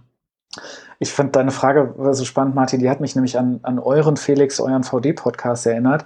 Ähm, da hat irgendwie deine Kollegin Anna mit einer äh, Mietexpertin, ich habe es gerade parallel nochmal nachgeguckt, danke Internet, Ina Remmers. vorbereitet, Arne, ey. Ähm, mit Ina Remmers ein Gespräch geführt. Ähm, VD-Podcast. Und da ging es auch um, um das Mietangebot. Und Ina Remmers erzählte dann so eine spannende Episode. Ähm, die setzt sich ganz stark für Mieten ein, so Software, irgendwie lokale Initiativen, dass man auch irgendwie in der Straße gucken kann, wer welche Bohrmaschine hat und so. Und die erzählte dann von so einem Gespräch, wo, wo sie gesagt hat, ja, übrigens Stadtbibliothek, ne? Und alle so, Aha, ah ja, das stimmt. Ähm, also diese Idee war ja mal doll verankert, ne? Also hm. als ich als Kind, ich war ständig in der Stadtbibliothek. Ja, ich auch. Ähm, und gerade kommt es uns aber, also ich glaube, wir sind da eher in den letzten 20, 30 Jahren ein Stück weiter, mehr in Richtung Besitzökonomie gegangen und es ist hoffentlich jetzt eine Gegenbewegung. Ähm, ich habe denselben Verdacht wie du, Martin, dass es lange nicht so viel genutzt wird, wie es könnte. Mhm. Ähm, aber ich finde es ähm, eine tolle Möglichkeit, auch gerade mal zu sagen, hey, ähm, ich war immer wandern, ich will es jetzt mal mit dem Fahrrad ausprobieren. Ich habe den Stuff nicht. Ich habe nicht das Privileg, wie ich Arne, der jetzt gerade spricht, in der Fahrradredaktion zu arbeiten und die, die Sachen zu haben. Ähm, dann probiere ich das aus und ähm, kaufe nicht einfach blind drauf los. Stimmt, ich sehe es gerade. Sie hat ja auch die richtige Frage gestellt, warum du Produkte mieten statt kaufen solltest. Siehst du? Wer Internet kann, ist im Vorteil. Ich, ich hatte es tatsächlich gehört, als es rauskam. Deswegen war es für mich mhm. einfach. Ich konnte mich, konnte mich rückerinnern. Ja. Ähm, aber ich, ich fand dieses Beispiel so frappierend, weil manchmal ist es ja so, fühlt sich alles so, so nach schweren Schritten und diese Debatte fühlt sich so groß an. Und dann denkt man, bei uns im Dorf gab es früher einen Bücherbus. Ähm, das ist ja auch eine Form von Mieten statt Kaufen. Ja. Ähm, hm vielleicht ist wirklich, erleben wir eine Renaissance und es wäre irgendwie wünschenswert. Mhm. Ähm, wir haben jetzt über Ausrüstung so ein bisschen gesprochen. Ich, also welche, welche Rolle ist, spielt da eigentlich der Status? Und zwar ketzerisch formuliert, aber was heißt ketzerisch? Ich glaube, das ist, das ist, glaube ich, relativ un, äh, äh, unwidersprochen, dass es auch äh, ein Stück weit natürlich darum geht, wie man aussieht, was man trägt, Markenbewusstsein, ja, mit was man fährt und keine Ahnung. Ähm, hält das vielleicht ab von Mieten, Recyceln, Borgen, dass man, dass man das dann doch schon eher als ein Statussymbol sieht? Ich glaube, das ist halt, das ist halt etwas, was uns über Jahrzehnte äh, von der Werbeindustrie eingeprügelt wurde, dass wir Sachen besitzen müssen, dass wir so und so aussehen müssen. Ich fände es schön, wenn der Fokus wieder mehr auf dem Erlebnis ist. So, da stimme ich ja. dir voll und ganz zu, Martin, was du vorhin schon gesagt hast, mhm. weil am Ende geht es darum, was wir damit erleben. Und ähm, da könnte ja auch der Fokus äh, in der Werbung wieder drauf sein. Äh, dass es nicht ums Aussehen geht, dass es nicht um, es geht gar nicht um das Produkt so eigentlich, mhm. sondern es, es geht ums Erlebnis, das wir damit haben. Interessanterweise verkauft, ja, gerade wenn ich zumindest die Fahrradwerbung mir so angucke, das wird ja alles über Erlebnis verkauft, ne? Aber es wird immer gesagt, ja, ja, aber das Erlebnis ist noch besser, mhm. wenn du jetzt dieses neue Fahrrad hast. Naja, und also ich, ich bin ja auch, also irgendwie im, im, weitesten Sinne Teil dieses Kommunikationskosmoses und es ist natürlich der, der mhm. Mechanismus, der da passiert ist. Das Erlebnis wird ein Stück weit ja auch nur verkauft, damit man das antizipiert und sich dann auf diesem Fahrrad oder mit dieser Bekleidung innerhalb mhm. so eines Szenarios selber vorweg erlebt, sozusagen. Ja. Ne? Ähm, das, das, ist ja auch ein Grund, warum diese Kommunikation so das Erlebnis äh, in den Vordergrund stellt. Ähm, ich finde das aber auch sehr wünschenswert. Hier Gunnar, Firmengründer von Pressedienst Fahrrad, sagt ja gerne Erlebnis statt Ergebnis. Das genau. ist, finde ich, eine, eine ähnliche, ähnlicher Aspekt. Ähm, und das ist vielleicht auch eine Aufgabe irgendwie an, an alle, was mit Medienmenschen. Ich glaube, Deutschland, ich finde manchmal in Deutschland ist da sehr speziell, weil dieses, ich habe erzählt, ich habe mit Automotor und Sport lesen gelernt, mhm. äh, diese, dieser Fokus auf die technischen Daten, der ist äh, im mitteleuropäischen Markt und ich finde im, im, deutschen Markt auch schon sehr, sehr stark. Und mhm. das suggeriert ja manchmal auch so sehr stark, ähm, wenn dein, dein neues Gravelbike nicht ein Stiffness-to-Weight-Ratio von XYZ hat, dann ist das irgendwie defizitär und dann ist so, ja, ja ist Quatsch irgendwie, ne? ne das ähm, ist wahrscheinlich, Felix, was, was euch äh, oft begegnet, ist diese Wassersäulendiskussion, ne? Äh, ja, absolut. Also, also alles ist, unter 100.000 ist Mist. genau, das ist, das nach wie vor ein, ähm, ein Produktfeature, das äh, super viel nachgefragt wird. Aber ja, ja, ab einer gewissen Wassersäule ist eine Jacke einfach wasserdicht Echt? und ähm, dann brauche ich nicht noch 20.000 Milliliter mehr Wassersäule. Ähm, aber es verkauft sich trotzdem besser anscheinend. Ja. Wie, wie macht ihr das? Wie macht ihr das mittlerweile bei, bei VD? Also habt ihr da eine andere Art von Kommunikation, auch was das Thema angeht? Also es ist ja, ich glaube, es hat ja auch äh, äh Produktionsprozess ähm, Auswirkungen, ne? wenn man die ganze Zeit immer irgendwelche höheren Wassersäulen als nötig äh, bauen muss oder fällt das nicht weiter ins Gewicht? Also bei uns steht ja in erster Linie mal äh, das zentrale Ziel im Raum, die Produkte so nachhaltig wie möglich zu gestalten. Mhm. Dabei, dabei äh, darf natürlich die Funktion nicht, äh, nicht leiden, aber ja, dann ist einfach definiert, dass eine Jacke mit einer Zehntausender Wassersäule, dass die wasserdicht ist. Und mhm. dann muss die jetzt für den Einsatzzweck, den die da erfüllt, auch nicht mehr haben. Dann geht es mhm. um andere Themen. Dann geht es um Reparierbarkeit, mhm. äh, dann geht es um den Einsatz von recycelten Materialien, mhm. um den Ressourcenverbrauch zu reduzieren und, und, und. Ja. Und das wird ja, also ganz offensichtlich wird das honoriert. Ne? Ich beobachte das halt so ein bisschen, weil ich sehe natürlich den Erfolg, den ihr auch als Unternehmen habt, mit genau diesen, mit dieser Schiene. Ne? Also vergleichbar für mich, es ist sehr weit hergeholt, aber so dieses Rügenwalder, ne? Die haben, da kann ich mich noch dran erinnern, da, da war das mit dem vegetarische Ernährung, fleischfreie Ernährung noch, also noch gar kein Thema, ne? Außer in Berlin. So. Ähm, und da haben die ja angefangen, schon zu sagen, guck mal, wir machen das jetzt, wir machen jetzt diese, diese äh, fleischfreien Produkte. Ne? So, das waren ja auch solche Vorreiter, die dann, oder Froster, nochmal Lebensmittel, die gesagt haben, wir machen überhaupt keine künstlichen Stoffe mehr rein, sondern es ist halt alles äh, natürlich, kostet aber auch einen Euro mehr oder so und es funktioniert ja. Ne? Wie, also ihr merkt das ja auch als Unternehmen, dass das offensichtlich viel mehr nachgefragt wird. Hat das jetzt nochmals angezogen, so in den letzten Jahren mit dem ganzen Bewusstsein auch, was Nachhaltigkeit, nachhaltiges Handeln, was ich als Mensch tun kann dafür? Gibt es da eine Verbindung? Ich, ich finde, das es ist ein sehr schmaler Grad. Ich kann jetzt Froster und Rügenwalder Mühle, ich kann das nicht beurteilen, was tatsächlich die Vision dieser Unternehmen ist. Ja. Ähm, aber ich finde immer, es ist ein sehr schmaler Grad zwischen Zweck und Mittel. Also was ist, was ist Zweck mhm. und was ist Mittel? Also ist jetzt, mache ich äh, nachhaltigere Produkte, um äh, mehr Geld zu verdienen oder mhm. verdiene ich Geld, um nachhaltigere Produkte zu machen? So. Mhm. Aber wäre es denn, wäre es denn, äh, sagen wir mal, du, also, nee, nicht doof, aber es, aber es ist doch nicht schlecht, wenn man mit nachhaltigen Produkten Geld macht. Also ich finde, der Antrieb, Geld zu verdienen, ist ja jetzt erstmal aus meiner Sicht wertfrei. Und wenn man das mit nachhaltigen Produkten macht, dann ich weiß nicht, ob Arne jetzt gerade schon wieder im Kreis springt, aber, nö, nö, nö, aber so, also ne, das ist ja ein Bestreben, wo ich sage, dem ist ja jetzt erstmal, das ist ja jetzt erstmal nicht schädlich, sondern die Frage ist, um, um welchen Preis bist du bereit, quasi dieses Geld verdienen durchzusetzen? Und wenn jemand kommt und sagt, ich habe hier meine Geschäftsstrategie ist eben Nachhaltigkeit und so weiter, warum denn nicht? Mein Patagonia hat auch, auch Ne, die machen kein Black Friday mit, kein Cyber Monday, finde ich auch gut. Und sie sagen ja auch selber, kauft nicht, kauft nicht diese Jacke, kauft nicht unser Zeug. So. Aber witzigerweise, ne, Don't Buy This Jacket, das war ja in New York am Times Square, mhm. die, die legendäre Patagonia-Kampagne, das war die bestverkaufte Mega, ne? Jacke in der Geschichte von Patagonia und die sind ja auch nicht blöd. Wir mhm. alle sind uns ja dieser ähm, dieser Situation bewusst, dass in dem Moment, wo du dieses, diese Form von Negative Campaigning machst, die sonst niemand macht, du genau das Gegenteil erzielst.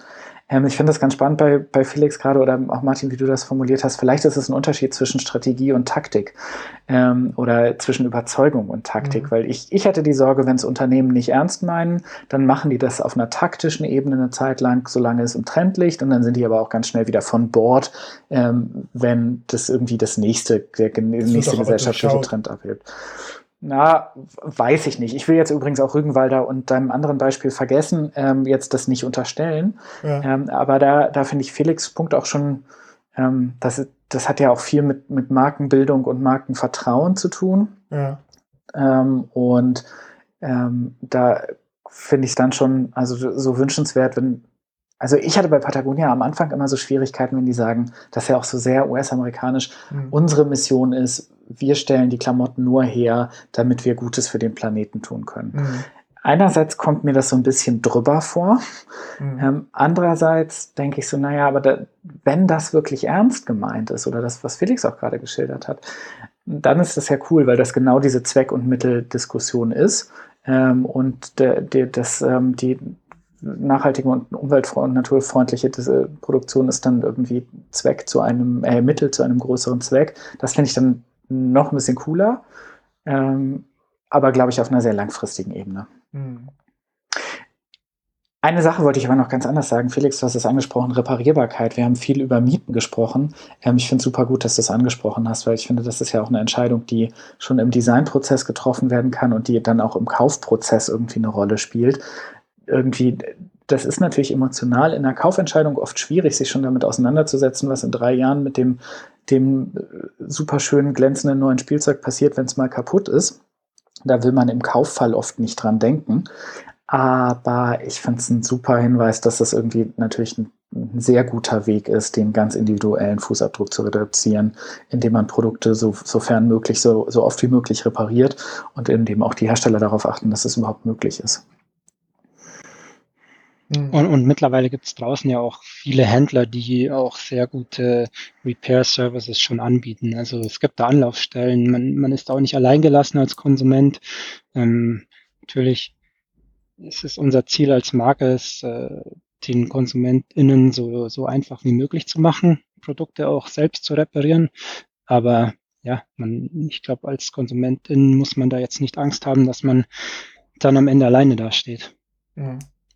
Ich muss gerade an geplante Obsoleszenz denken. Ich meine, ja. sagt euch das was? Das, ja. Es gibt ja dieses, ich habe früher in der, in der Consumer Electronics Branche gearbeitet für südkoreanisches Unternehmen. Mhm. Und ähm, da war das auch immer ein Thema. Ne? Also es wurde ja immer so vorgeworfen, dass der Drucker geht dann halt nach zwei mhm. Jahren kaputt und äh, der, das Telefon und weiß ich was so. Ne? Ähm, das ist ja, weiß ich nicht, gibt es das auch im, im, im Ausrüstungsbereich? So, ich überlege gerade. Eigentlich. Ich würde nicht so weit gehen, dass es gibt geplante Obsoleszenz geht, äh, gibt. Das, das kann ich nicht beurteilen tatsächlich. Mhm. Ähm, da sind wir wieder bei individuellen Kaufentscheidungen. Ich, ich frage mich oft, muss ich jeden Ultraleichtkram mitmachen? Mhm. Ähm, weil ja. da natürlich ist klar, es gibt irgendwie, es gibt irgendwie ein Verhältnis von Gewicht zu Robustheit und Preis. Das ist mhm. ja dieses mhm. typische, ich war äh, ah, hier Fahrradlegende, äh, nicht Tom Ritchie, sondern hier Track, Bontrager 29 Zoll, ich komme gerade nicht drauf, ist ein bisschen unangenehm, ähm, kommt mhm. gleich. Ähm, da gibt es ja dieses berühmte Dreieck irgendwie Haltbarkeit, Preis, Gewicht, irgendwie wähl zwei Kategorien, die du gleichzeitig erfüllen kannst. Mhm. Ähm, da, da, sind wir wieder, finde ich, sehr auf einer Ebene auch individueller Kaufentscheidungen zu sagen, naja, vielleicht, vielleicht setze ich mehr auf Reparierbarkeit und Robustheit. Mhm. Wenn ich nicht Leistungssport, klar, wenn ich Trailrunning betreibe und es wirklich um Wettkampf geht, dann treffe ich die Wahl wahrscheinlich anders, als wenn ich gemütlich durch Schweden wandere. Ja, absolut. Ähm, beim Fahrrad, und äh, du äh, sagtest, Felix, bei ähm, einer E-Mail äh, vorgestern, N plus 1, was ist denn das, Martin? so dieses, das ist so, das steht, und deswegen, das hinterfrage ich auch immer mehr, ja, so, weil für mich steht N plus 1, das war mal, ähm, also es ist eigentlich gedacht als so ein cooler Ausdruck für ja, so unsere Leidenschaft für schöne Fahrräder. Ne? So, man kann ja, also man kann nie genug Fahrräder besitzen, so das steht so ein bisschen dahinter.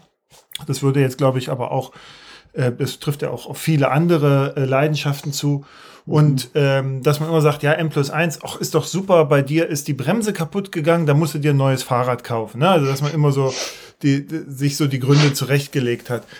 Ähm, ich habe aber so fest, also ich habe eigentlich immer nur ein Fahrrad so. Das hat aber eher praktische Gründe, weil ich einfach nicht weiß, was ich mit anderen Fahrrädern jetzt großartig machen soll. Ne, das ist jetzt ein bisschen ketzerisch, was jetzt so Fahrradliebhaber angeht. Die würden mir den Kopf abreißen dafür. Aber okay, ich habe jetzt nur in dieser ganzen Konsumdiskussion, in der ganzen Nachhaltigkeitsdiskussion sehr viel auch in den letzten Monaten drüber nachgedacht, um N plus 1 eigentlich mh, hm, ist das ja kontra, nicht produktiv, aber es steht ja dem Ansinnen oder dem, dem Bild, was Fahrradfahren eigentlich hat, so ein bisschen entgegen, nämlich dass es nachhaltig ist, dass es wenig Impact hat oder so, so wenig als möglich Impact hat, ja, dass es ökologisch äh, halbwegs vernünftig ist.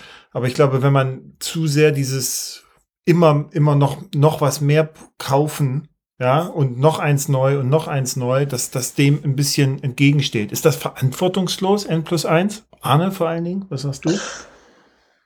Ich habe mich, das, du hast die Frage herumgeschickt, mhm. ich habe mir da so eine sehr längliche und hier hoffentlich nicht irgendwie vorzulesende Antwort aufgeschrieben.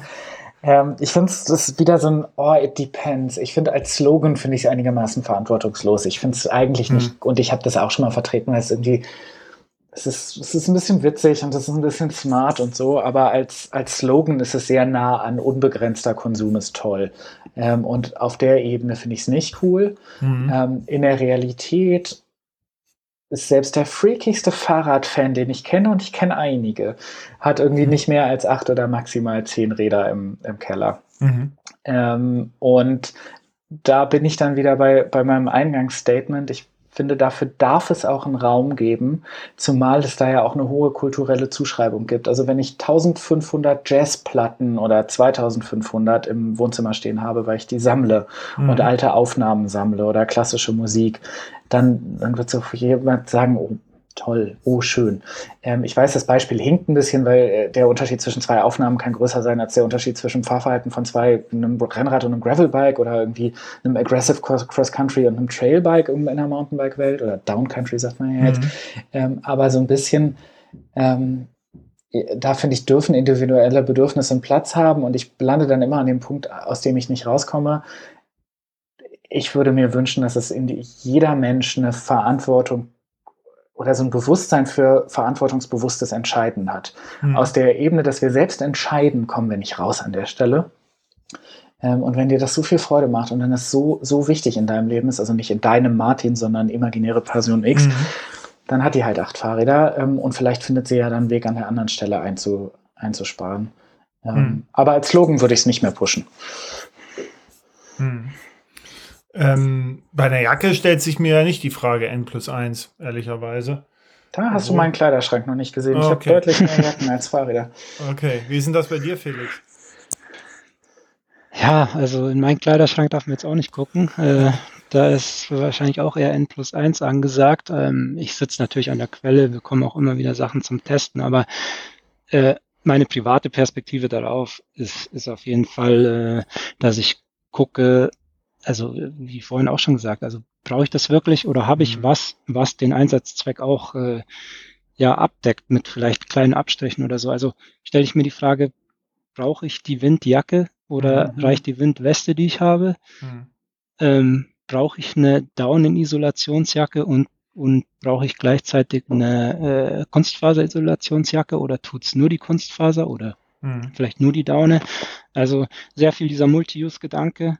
Mhm. Ähm, ich finde, den kann man schon auch aufs Fahrrad äh, an sich äh, anwenden. Also ja, wenn man sich überlegt, so was, also wo ist bei mir, wo verbringe ich die meiste Zeit auf dem Fahrrad? Und bei mir ist das absolut im Alltag so. Mhm. Und ähm, genau, dann gucke ich in erster Linie, dass ich ein, äh, ein Fahrrad habe, das für meinen Alltagsgebrauch passt, wo ich mal Strecken bis 15 Kilometer pendeln zur Arbeit, zum Einkaufen und so weiter recht flink zurücklegen kann und komme ich dann auch noch darauf auf dem Fahrrad, ähm, dass ich auch für die Radreise ein, einsetzen mhm. kann. So, also da, da ist ja jetzt mit einem Gravelbike natürlich äh, hat man da gute Optionen. Und wenn ich ab und zu noch Rennrad fahre, kann ich mir vielleicht kann ich dieses Fahrrad auch noch zum Rennradfahren äh, nutzen mit einem zweiten mhm. Laufradsatz oder so. Äh, dann habe ich vielleicht nur einen Gepäckträger, den man ähm, schnell hin und weg bauen kann. Mhm. Ja, stimmt. Genau. Ähm, ich habe ich hab das irgendwann mal ähm, so beschrieben, dass viele äh, Sachen, die ich jetzt persönlich mir äh, zum Beispiel gekauft habe, jetzt vor irgendwelchen Rennen, die ich gefahren bin. Ne? Das waren eher so Verlegenheitshandlungen, um mir selber nochmal so eine Art Sicherheitsgefühl zu geben. Also ich habe, Beispiel, ne? ich habe eine sehr gute Regenjacke. Hm. Aber ich habe dann gedacht, ja, aber vielleicht ist die andere, ja, das, äh, äh hm. noch besser. So, und, und dann ging es, es, also es ging eigentlich nie um, um wirklich Funktion und Funktionsvorteil und sowas. Das haben die, machen die schon irgendwie mehr oder weniger gut, zumindest so, dass ich es jetzt nicht unbedingt direkt merke, ne, den Unterschied. Aber es ist tatsächlich etwas gewesen, da muss ich auch mich selber dann kritisieren. Ähm, dass ich gedacht habe, nee, ich fühle mich sicherer. Also ich habe das mal so Verlegenheitskäufe oder dass man sich dadurch Sicherheit vorgaukelt. Gerade wenn man so Sachen macht, wo man wenig kontrollieren kann, dass man dann eben sagt, okay, alles, was ich kontrollieren kann, das versuche ich zu kontrollieren. Das ist meistens mein Fahrrad und meine Ausrüstung. Ja, und dass ich mir zumindest da mich ausrüste, als ob ich jetzt den Mount Everest nackig hochfahre. Ja, so. Und tatsächlich brauche ich das nie wieder. Ne, das ist ja auch, das ist, man, man redet ja nicht über ein jahrelange Nutzung, sondern man redet über vielleicht 14 Tage, die ich etwas ganz intensiv nutze und danach wahrscheinlich gar nicht mehr eigentlich brauche, wofür es in der Lage wäre. Na, so, das ist dieses alte äh, Funktionsjacken in der Innenstadt. Ja, so für den, für den Regenschauer-Diskussion. So, das, das ist das so ein bisschen. Ich habe ähm, ähm, aus der Rubrik interessante Sachen, die ich gefunden habe. Es gibt eine Seite, die nennt sich nachhaltigedeals.de. Und ähm, der Mensch dahinter heißt Oliver Schrage und der hat jetzt am äh, Ende Februar diesen Jahres einen Beitrag geschrieben, nachhaltige Fahrräder, wie nachhaltig sind Fahrradhersteller. Deswegen bin ich drauf gekommen. Und er sagt halt, also er sagt, gibt es überhaupt nachhaltige Fahrräder und sowas? Ja, also gibt schon, aber vor allen Dingen, er betrachtet das so, wo sind die gefertigt, wie sind die Arbeitsbedingungen und sowas. Mhm. Und er äh, hebt darauf ab, dass halt ein Großteil Taiwan, Kambodscha kommt. Da gibt es ganz interessante Sachen, dass da offensichtlich Kambodscha ein besonderes Abkommen mit der EU hat, weshalb die zollfrei irgendwie hier arbeiten, mit uns arbeiten können und deswegen dort sehr viele Fahrradhersteller eben hingehen. Dann wird das Zeug zu uns rübergeschippt und er macht eine Liste auf nach Fahrradherstellern und Nachhaltigkeit. Also ich werde die dann auch mal verlinken. Das ist ganz interessant. Also er sagt, es gibt viele Fahrradmarken, die sind äh, gut, ne, aus, aus, dieser Rubrik. Zum Beispiel Maibo hier aus Kiel, die machen halt so ähm, Bambus. Räder, mhm. ne? Interessanterweise Rose nennen sie auch. Also, und zwar, weil die wohl einen Kodex sich gegeben haben und den scheinen sie auch mhm. ganz gut umzusetzen. Das kann ich jetzt im Einzelnen nicht beurteilen. Das, da glaube ich dem jetzt mal. Was ich interessant fand, ist, dass er, also hier so Stevens und so die, die Hamburger Centurion, Merida, Kreidler. Und dann sagt er aber hier, die Fahrradhersteller haben dringenden Nachholbedarf. Da ist ein Schreibfehler drin, das sage ich ihm jetzt hiermit. Ähm, Cannondale, Specialized, Trek, Giant. Ne? Also all die Großen, die sich sehr bedeckt halten. Und ich glaube, das liegt auch hier vor allen Dingen daran, dass sie sich sehr bedeckt halten, wo sie wie produzieren, wie das Zeug hin und her kommt. Und dann natürlich auch die ganzen Sachen mit Carbon und äh, ähm, Alu. Das ist natürlich immer so ein bisschen. Ja, und unter den Underdogs, da hat er noch welche gefunden, die sind ganz toll. Urwan zum Beispiel, hier aus Magdeburg sind die ja. Patria, also ganz interessant. Natürlich auch pricey. Ich finde schön, ja. dass du es nochmal ansprichst. Ähm, Felix hatte vorhin schon Fairware Foundation genannt. Fairware mhm. Foundation, die ja vor allen Dingen in einem Textilbereich die Arbeitsbedingungen ähm, unabhängig ähm, kontrollieren, monitoren.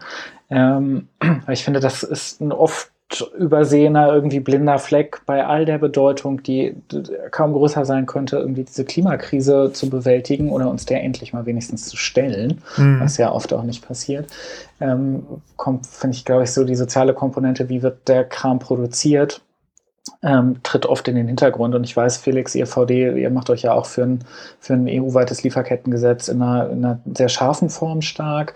Ähm, und das ist ein Punkt, wo, glaube ich, allen, die ehrlich sind, klar ist, die, die Fahrradbranche hat da oft keine vollständige Kontrolle über ihre Lieferkette, mhm. weil die sehr komplex ist, sehr kleinteilig ähm, und weil gerade die Großen von ziemlich vielen Zulieferern bekommen. Ähm, es gibt ja diese ganze Reshoring, also Produktion wieder nach Europa holen. Das gibt es im Textilbereich auch, da kannst du wahrscheinlich Felix mehr zu sagen als ich. Ähm, aber da, da gilt im Prinzip das Gleiche, wie wir vorhin bei der Klamotte haben. Also wir, gibt Siegel, wo kann man gucken und so. Mhm. Und da glaube ich, ist die Textilwirtschaft tatsächlich weiter, ähm, weil es eben Fairware Foundations dieser Welt gibt. Ähm, und da ist in der Fahrradbranche noch einiges zu tun, aber ich, ich merke, das Thema wird, wird relevanter. Ich spreche da mit mehr Leuten drüber. Ähm, mhm. Es stellen sich mehr Unternehmen dem Thema. Ähm, aber ich finde, es macht keinen Sinn, ausschließlich über CO2-Äquivalente zu sprechen, sondern Produktionsbedingungen und die sozialen Kosten hm. von Konsum finde ich genauso wichtig und betrachtenswert.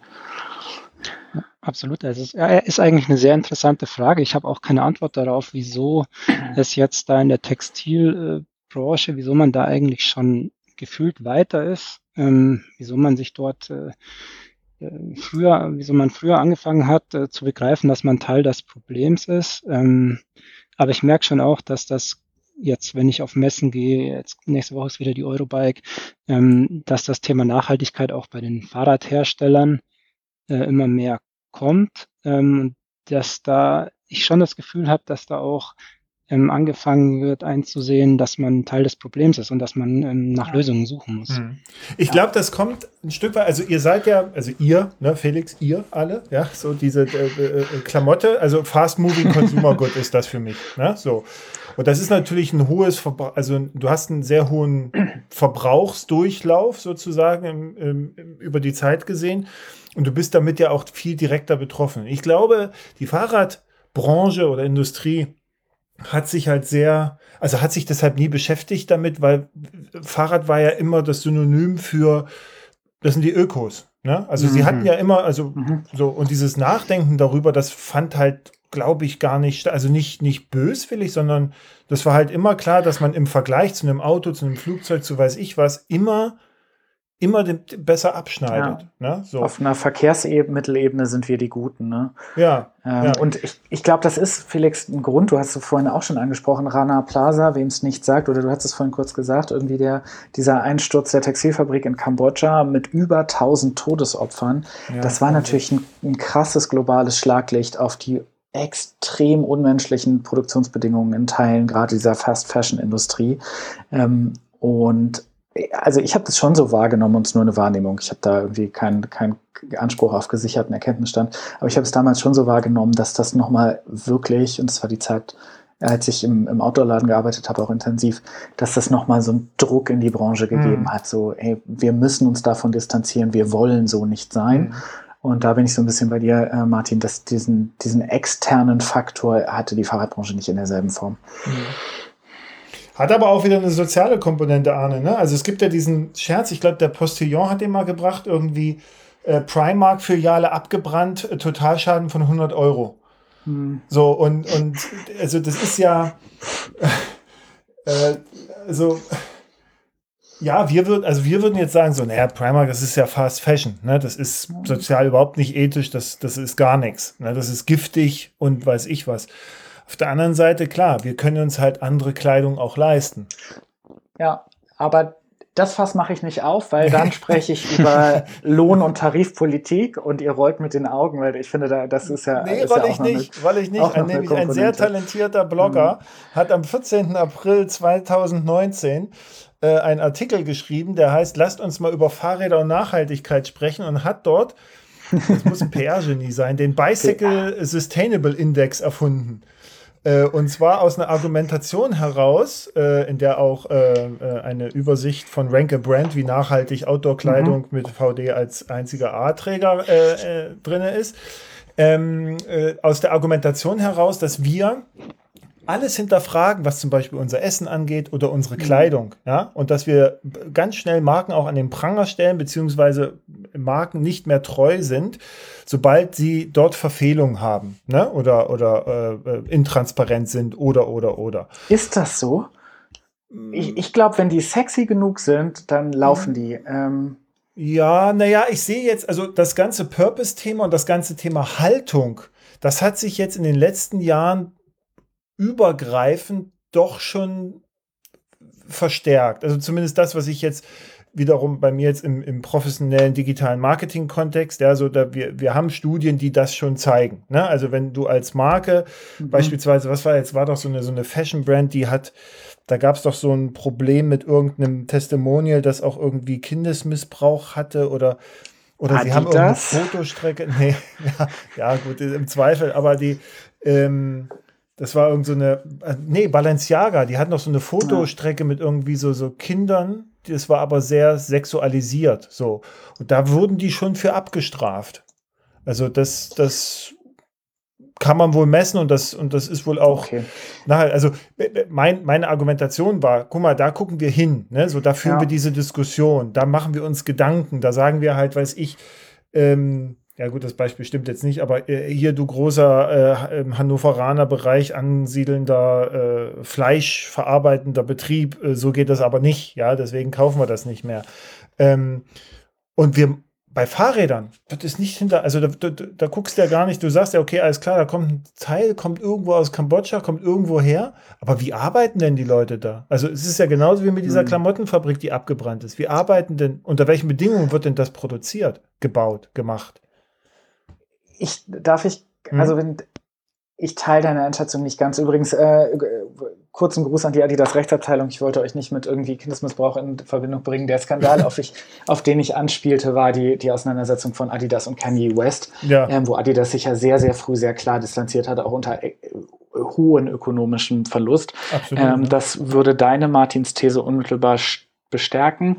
Ähm, ich habe trotzdem, glaube ich, so ein bisschen die Gegenthese, wenn du fleischverarbeitende Betriebe an ähm, sprichst, dann, ich drop jetzt mal den Namen, ähm, nichts von den Skandalen der letzten Jahre und Jahrzehnte hat Tönnies in irgendeiner Weise geschadet. Ja. Ich halte das so ein bisschen für ein Blasenphänomen und ich glaube, wenn du groß genug bist oder als Marke genug sexy genug bist, kommst du ohne klar. Mhm. Ähm, das macht es moralisch auf keinen Fall keinen, keine Sekunde lang besser, nicht hinzugucken. Mhm. Ähm, und da sind wir wieder bei, was kann, können wir Einzelne tun und was, was haben diese Label, die es gibt, irgendwie diese Kontrollen für eine Rolle, was haben wir ja auch irgendwie als Öffentlichkeitsmenschen für eine, für eine Aufgabe, ähm, weil in der Diagnose bin ich so ein bisschen bei dir. Es ist beim mhm. Fahrrad oft schwierig zu sehen. Übrigens, weil du vorhin Taiwan gesagt hast, Taiwan gilt ja tatsächlich als das Europa Ostasiens mhm. ähm, mit den vergleichsweise deutlich besten Produktionsbedingungen, ähm, höchsten Lohnniveaus, Arbeitssicherheitsstandards etc. Mhm. mhm. Ähm, aber ähm, Kambodscha ist eben, eben zum Beispiel ein anderes Beispiel, wo es ja auch in der Fahrradbranche vor nicht allzu langer Zeit so einen Skandal gab, dass, dass nicht sichergestellt werden konnte, dass Kinderarbeit ausgeschlossen ja, ist. Genau. Ähm, und ähm, ich glaube, da sind echt noch lange, lange Wege zu gehen. Und dann kommen wir zurück auf das Lieferkettenthema ähm, da, da ist bei Fahrrad viel sehr, sehr schwierig zu sehen. Mhm. Bevor sich jetzt Felix fragt, wo er hier überhaupt reingeraten ist, ähm, die, ähm, es gibt noch einen Hinweis, äh, The European Bike Project. Ähm, das ist quasi ein Projekt, hatte ich auch mal vor ein paar Monaten, Jahren einen Podcast zu mit, habe ich schon wieder vergessen. Ich bin echt, na gut, ich werde älter. Es tut mir leid, aber ähm, das, die Idee dahinter ist, zu sagen, wir bauen ein Fahrrad, und das war noch bevor das ganze Thema Ukraine-Krieg äh, ähm, stattfand und auch noch vor Corona war das. Ähm, da ging es dann, da ging es, oder da geht es vor allen Dingen darum zu gucken, was werden eigentlich hier von kleinen Manufakturen in Europa Sachen eigentlich hergestellt und kann man aus dem ein Fahrrad bauen. Ne? Also man ist so bei Rahmen, da sagt man, ja, da gibt's, ne, das ist ja schnell gemacht, aber wenn man dann so weitergeht, nämlich in die Sachen Schaltung, Bremsen, Kurbeln, so, ne? Also Sachen, die eigentlich traditionell oder ja, sehr verbreitet eher asiatischen Ursprung oder amerikanischen Ursprung haben. Was gibt es da in Europa? Ingrid beispielsweise, ne, so als mhm. Kurbel und so weiter. Und die haben sich das, das findet ihr unter Instagram, the European okay. Bike Project. Das ist ganz interessant. Ich weiß nicht, ob das jetzt gerade noch äh, live ist, aktuell ist, ob da was gemacht wird. Ich glaube aber schon, weil ich ab und zu mal was sehe, dass sie immer wieder so auch Hersteller, kleine Manufakturen vorstellen, äh, wo man äh, quasi Made in Europe sozusagen arbeiten kann und zwar unter Vermeidung all dieser ganzen ähm, Transportkosten und so weiter und so weiter. So. Aber jetzt lass uns mal, weil du das Arne sagtest, gerade mit dem Verhalten, ja, lass uns da mal gerne jetzt auf den letzten, zweiten Teil kommen unserer Diskussion, unseres Diskussionsversuches äh, oder, oder äh, Findung, Vermessung des Themas. Ähm, worauf können wir unterwegs achten? Was können wir besser machen? Darf ich super schamlos noch was planen? Klar. Ähm, wir machen ja hier auch im Haus Fahrstil, das Radkulturmagazin, viermal mhm. im Jahr Print Only. Ähm, und wir haben gerade in der Ausgabe Schotter, die sich viel mit Gravel, aber auch mit Geld befasst, ähm, eine Titelgeschichte über ein komplett made in Europe hergestelltes Gravelbike, ah. Wo der Protagonist und Autor da sehr, sehr viel Wert drauf gelegt hat. Und für alle Freundinnen und Freunde des Prints würde ich dann einen kurzen Werbeblock einschieben. Weil Ist das von Martin, das, das Fahrrad? Ähm, Nee, das ist nicht das Fahrrad von Martin, sondern, oh Gott, jetzt habe ich, hab ich Wortfindungsstörungen und die Ausgabe du, ist nicht, auch alt, sehr gut. Ja, die, ich reiche es nach. Ähm, ja. Sorry schon mal an dieser Stelle. Die Ausgabe ist zu weit weg, um nachzugucken. Ähm, und dann überlasse ich Felix jetzt aber das Wort, was die Frage angeht, weil ich mich schon wieder reingedrängelt habe. Genau, Felix. Unterwegs achten. Du hattest vorhin so ein bisschen mit dem äh, mit Ernährung und gucken, was man sich so unterwegs kauft. Was, also auch aus dem VD-Kontext, was, äh, was ihr da auch als Unternehmen treibt, was hast du da so ein paar Tipps? Was kann man, was kann man schnell, einfach machen? Also ich glaube, ihr habt das beide vorhin schon mal äh, zu Wort gebracht. Leave no traces. Also ja, das ist so das, das erste Orientierungsmotto, was ich auch, äh, was ich auch sehe. Also keinen Müll irgendwo lassen, nichts zerstören, keine Abkürzungen nehmen. Ähm, bewusster Verzicht auf Komfort geht mhm. auch meistens äh, mit einem geringeren ähm, ökologischen Fußabdruck einher. Also schlafe ich jetzt im Hotel oder schlafe ich auf dem Campingplatz, mhm. äh, schneidet äh, der Campingplatz äh, mit Sicherheit besser ab. Und ja, lokal kaufen, ähm, lokale Betriebe unterstützen auf jeden Fall. Ähm, in der kleinen Pension schlafen. Mhm. Ich habe, weil du sagtest, Leave No Traces, ich habe letztens äh, interessanterweise gehört, dass man auch, also Bananenschalen, ne, also so ein Apfel, mhm. wenn ich Dinge esse, dann schmeiße ich halt dann in den Wald, ja. Ich weiß nicht, ist wahrscheinlich auch nicht Don't. und so, ja. Don't. Aber, ja. Na, aber die Würmer wollen noch was essen. So, und, ähm, nee. und, äh, ja, und Bananenschalen ist wohl, das ist wohl die Hölle. Da ja. war so eine. Da hatten wir uns doch, Arne, drüber unterhalten ja. irgendwie. Da war doch so eine, so eine Forstwirtin, die sagte, ja, nee, das, das, also das ist zwar so betrachtet verständlich, aber es leben hier einfach nicht die Bakterien, die ja. das verarbeiten können. Und also da, da bin ich dann strikt, ne? da kommt mhm. wirklich die, die jahrelange Naturschutzpraxis und die, die Zusammenarbeit auch Nationalpark Harz, für den ich Vögel kartiere und so, ähm, lass gar nichts da. Selbst wenn du glaubst, dass es okay ist, es gibt immer Randbedingungen, die man als Nicht-BiologInnen, und da zähle ich mich zu, mhm. ähm, nur am Rande versteht. Also zum Beispiel äh, auch die, der Apfelgrieb, also die, mhm. das Mittelding oder so eine Schale.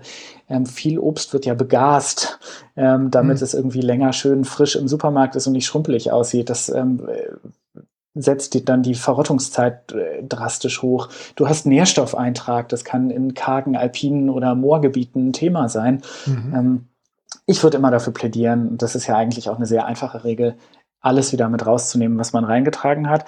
Und ähm, unter alles gilt auch ein sehr schambehaftetes Thema, was mir aber sehr wichtig ist. Ich finde es so abgefahren, unerträglich, wie in allen Wandergebieten, Naturschutzgebieten, den Bergen überall diese Toiletten, Klofahnen, Papierreste mhm. rumliegen, mhm. weil man ja sagt, Papier verrottet, ist Blödsinn, ähm, gerade wenn es Taschentücher sind, ja. ähm, die beschichtet werden, damit sie dem also dem Auswurf sozusagen ja. mechanisch länger standhalten. Feuchte Tücher. Dauert irgendwie ein halbes Jahr oder ein Jahr, dass es verrottet. Du okay. hast Nährstoffeintrag und ähm, ich bin aufgewachsen irgendwie mit einer Regel, die aus US-amerikanischen Nationalparks kommt, dass man sein Toilettenpapier benutzterweise wieder mit rausnimmt. Das mhm. ist für viele, klingt das erstmal ekelhaft, ähm, aber ähm, ich glaube, die Scham kann man überwinden. Da gibt es so viele gute Ratgeber und da lohnt es sich nicht nur die Reise irgendwie die Strecken und die Höhenmeter zu planen, sondern sich vorher zu überlegen, ey, ähm, was, wie, wie ist eigentlich mein Alltag unterwegs, wenn ich in der Natur bin? Ähm, weil das ist ein Punkt, der mir in der Nachhaltigkeitsdebatte oft auch zu kurz kommt. Ähm, ich habe es ja vorhin schon mal versucht mhm. zu, differenzieren. Nachhaltigkeit und Naturschutz oder Nachhaltigkeit und Naturnähe ist nicht notwendig das Gleiche. Ähm, und die, die, den Eingriff in die Natur auch auf so einer Mikroebene so klein wie möglich zu halten, ähm, da würde ich immer mit sehr viel Involviertheit, wie ihr gerade merkt, dafür plädieren, dass man sich da auch einfach kundig macht. Ähm, mhm. Schutzgebietsverordnungen, wer brütet wann wo, was gibt es irgendwie für lokale Sperrungen, nicht querfeld eingehen, Waldstörungen und so Zeug. Ähm, da gibt es viele gute Sachen, die wir mit sehr, sehr wenig Aufwand schon vor so einer Konsumebene erledigen mhm. können, wenn wir in der Natur sind. Nachfrage. Ähm, es wird ja auch immer diese, wie heißen die, Schaufeln, ne? Ja. So propagiert, um das also zu vergraben, weil das also weil die Tiere das sonst ausgraben und ja. dann ist irgendwas. Ähm, aber es bringt dann auch nichts, wenn ich das mit dem Papier vergrabe, weil dann habe ich ja trotzdem das Problem des, des Verrottens, ne? Na, ist besser als nichts. Also wenn ja. du dein Papier, mhm. Papier partout nicht herausnehmen kannst oder willst, weil du zum Beispiel vier Wochen irgendwie Westgrönland machst ja. ähm, und zwischendurch keine Möglichkeit hast, mal einer Zivilisation Müll zu entsorgen und du nicht mit anderthalb Kilo benutztem Toilettenpapier durch die Gegend laufen willst, ähm, dann, dann vergrab's so tief wie geht mhm. ähm, und benutzt so wenig wie möglich und benutzt Recyclingpapier, nicht beschichtet, nicht feucht, mhm. so Zeug. Ähm, es gibt übrigens ein ganzes Buch, das wir damals im Outdoor-Laden oft verkauft haben, weil es so ein kurioses Geschenk war und die Leute es immer so hihi witzig mhm. fanden. Das heißt How to Shit in the Woods. Habe ich auch. Hab ich auch und ähm, siehst du, ja. das ist ein beliebtes Geschenk. Ja. Ähm, das ist so, äh, ja, man, man muss irgendwie Verdauung und menschlichen Bedürfnissen nachgehen, wenn man in der Natur ist. Und ähm, dann sollte man sich auch damit auseinandersetzen, wie man das für nachfolgende Menschen und Tiere und Natur so schonend wie möglich tut. Mhm. Ähm, Felix, was ist denn bei, weil ich das, ähm, hatte ich, meine ich, glaube ich, auch bei euch mal gelesen, das ganze Thema Sachen waschen unterwegs. Also wenn ich jetzt, also jetzt nicht vielleicht da in, in, Grönland unterwegs bin, aber wenn ich jetzt unterwegs bin, ich möchte meine Sachen waschen, gebt ihr da Tipps, wie man das machen kann, ohne dass dann danach irgendwie das Fischsterben einsetzt? Ich muss gestehen, ich weiß gar nicht, ob wir da Tipps geben. Äh, wahrscheinlich ja. schon auf, äh, auf, äh, auf unserer Wissensdatenbank der helpvd.com. Ah. Ähm, ja. Also jetzt aus persönlicher Erfahrung würde ich sagen, ja, natürlich gibt es äh, Ökowaschmittel, mhm. ähm, die zu 100 Prozent biologisch abbaubar sind, die man verwenden sollte. Aber wann immer es geht, natürlich erstmal vermeiden, dass man irgendwo an einem ja, Gewässer seine Sachen waschen muss. Ähm, man hat natürlich immer auch das Thema, weil man äh, Kunstfaser, ähm, Kunstfaserklamotten trägt, dass man da einen Auswasch von Mikrofasern hat. Ähm, ja, die, die gelangen dann äh, direkt ins Gewässer. Mhm. Da gibt's aber jetzt auch, würde ich sagen, wenn man unterwegs ist, auch bisher keine Lösung dafür, ähm, das komplett zu vermeiden, auch wenn man das äh, irgendwo ja in, in, in der Zivilisation dann wieder wäscht. Ah, Mikroplastik aber, ist das dann, ne? Ja. Eine Sache würde ich vielleicht noch ergänzen, wann immer es geht, über Boden waschen, weil Boden ja eben so eine Reinigungsfunktion hat. Ähm, also eher, selbst wenn es ein biologisch abbaubares Waschmittel mhm. ist, nicht am Fließgewässer, wenn man es mhm. vermeiden kann, mhm. sondern irgendwie in einem kleinen Schälchen oder mit, mit Wasser über Boden. Mhm. Ähm, weil dann die Filterfunktion der, der Bodenorganismen verhindern, dass es direkt irgendwie Wassereintrag, Grundwassereintrag ist. Ich mache zum Beispiel noch ganz anders, ich wasche gar nicht. Ja. Weil ich mir sage, ich bin ja nicht unterwegs, um Freunde kennenzulernen. Also von daher. Ähm, ja, genau. Auch ich hab, ein guter äh, Tipp. Ja, ich habe heute äh, ein, also ich hatte vorhin so ein Meeting und dann ging es auch äh, nochmal um das ganze Thema Nachhaltigkeit und hatten uns dann über einen Kunden, der hatte so eine Konferenz zu dem Thema da aufgesetzt und da war eine Information, die wohl sehr betroffen machte, war, ähm, ich kenne die Datenlage nicht, äh, 2050 soll es in den Meeren mehr Plastik als Fische geben. Und da, also. Ja, ich habe einen ähnlichen gehört, Schmerz, ja. schmerzhaften. Ich habe meinen Newsletter-Beitrag geschrieben zu einer Studie, die festgestellt hat, dass Mikroplastik in Muttermilch nachgewiesen wurde. Ja, ne? Wahnsinn. Ähm, also, das ist schon. Hm. Krass. Also bevor wir jetzt hier äh, ähm, den, den Weltuntergang gleich vor Augen haben, ich muss ja noch, ich muss ja noch den Podcast in die Cloud laden. Ich glaube, das Internet ist auch der größte Klimakiller. Also wir sind, wir sind gefangen. Aber ich wollte euch noch mal ähm, äh, äh, eine Sache noch mal fragen. Und zwar geht es um das, was ich vorhin erzählt hatte, dieses sich dann gegenseitig quasi fertig machen wegen irgendwelcher Verfehlungen. Ich weiß nicht, ob ihr das in den in den Foren manchmal so äh, mitbekommen habt, wenn ihr dort noch unterwegs seid. Das muss man ja vielleicht auch nochmal sagen. Nicht jeder tut sich das ja auch noch an und das Internet ist ja natürlich auch prädestiniert dafür, dass dann äh, genau so was passiert, nämlich diese hemmungslose Auseinandersetzung. Ähm, ich bin die ganze Zeit am Überlegen, wie man ja, wie sagt man so schön, auf eine erwachsene, kultivierte Art und Weise vielleicht miteinander umgeht. Also wenn nämlich genau solche Fragen auch gestellt werden, dass man dann nicht einen gleich erst irgendwie den Kopf abhackt, sondern dass man vielleicht äh, ähm, da auch anders miteinander umgeht. Also wie kann man das überwinden? Ich weiß nicht. Also ich denke mir immer dieses, ich weiß gar nicht, wie, wie man es korrekterweise bezeichnen sollte. Ich sage jetzt mal Echo-Blaming oder so. Ja ähm, schafft ja grundsätzlich mal negative Emotionen und mhm. irgendwie ist da ja gefühlt niemandem mitgeholfen. Also mhm. wenn ich mich jetzt aufreg, geht's mir, ist es wahrscheinlich auch ungesund für mich. Ähm, ich finde es einfach wichtig, dass es Menschen gibt, ähm, ja, den, die es schaffen, den Spaß an umweltfreundlicheren Alternativen mhm. ähm, zu vermitteln, die dafür schwärmen und ähm, ja, die das weitertragen und andere Leute anstecken. Mhm. Also weniger Dogmatismus, mehr Begeisterung. Volle Zustimmung. Es gibt ja irgendwie dieses Leading by Example. Das ist mhm. mir jetzt vielleicht ein bisschen zu Leadership, Ökonomie Skills oder so.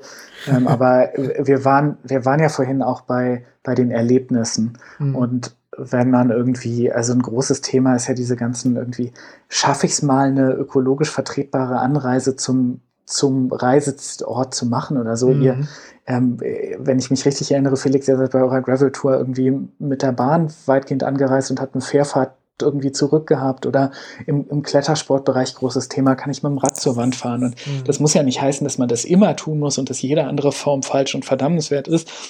Aber wenn man darüber freudvolle Geschichten erzählen kann, dann ist das, glaube ich, schon viel wert. Und das Zweite, was ich dachte, ist so, das ist so der Grundschulsatz, was du nicht willst, dass man dir tut, das fügt auch mhm. keinem anderen zu. Ähm, das funktioniert da, glaube ich, auch. Ich will auch nicht so angepestet werden im Internet, also sollte ich, und mir fällt das manchmal tatsächlich leider schwer, da muss ich mir in die eigene Nase fassen, da sollte ich Leute halt auch nicht so anpesten, sondern irgendwie versuchen, zu werben und zu überzeugen und nicht irgendwie in den Senkel zu stellen. Ja. Ähm, und, und zu erklären. Also so ganz kurz abschweifend, es gab irgendwie hier so im, im Göttinger Umfeld ein lebenspraktisches Beispiel, lebenspraktisches. Ähm, es gibt hier ein Naturschutzgebiet, das so ein Kleinod ist, weil es ganz viele Orchideen, Libellen, irgendwie Insektenarten mhm. hat, das Kerstlingroder Feld, alter Truppenübungsplatz, wie so häufig.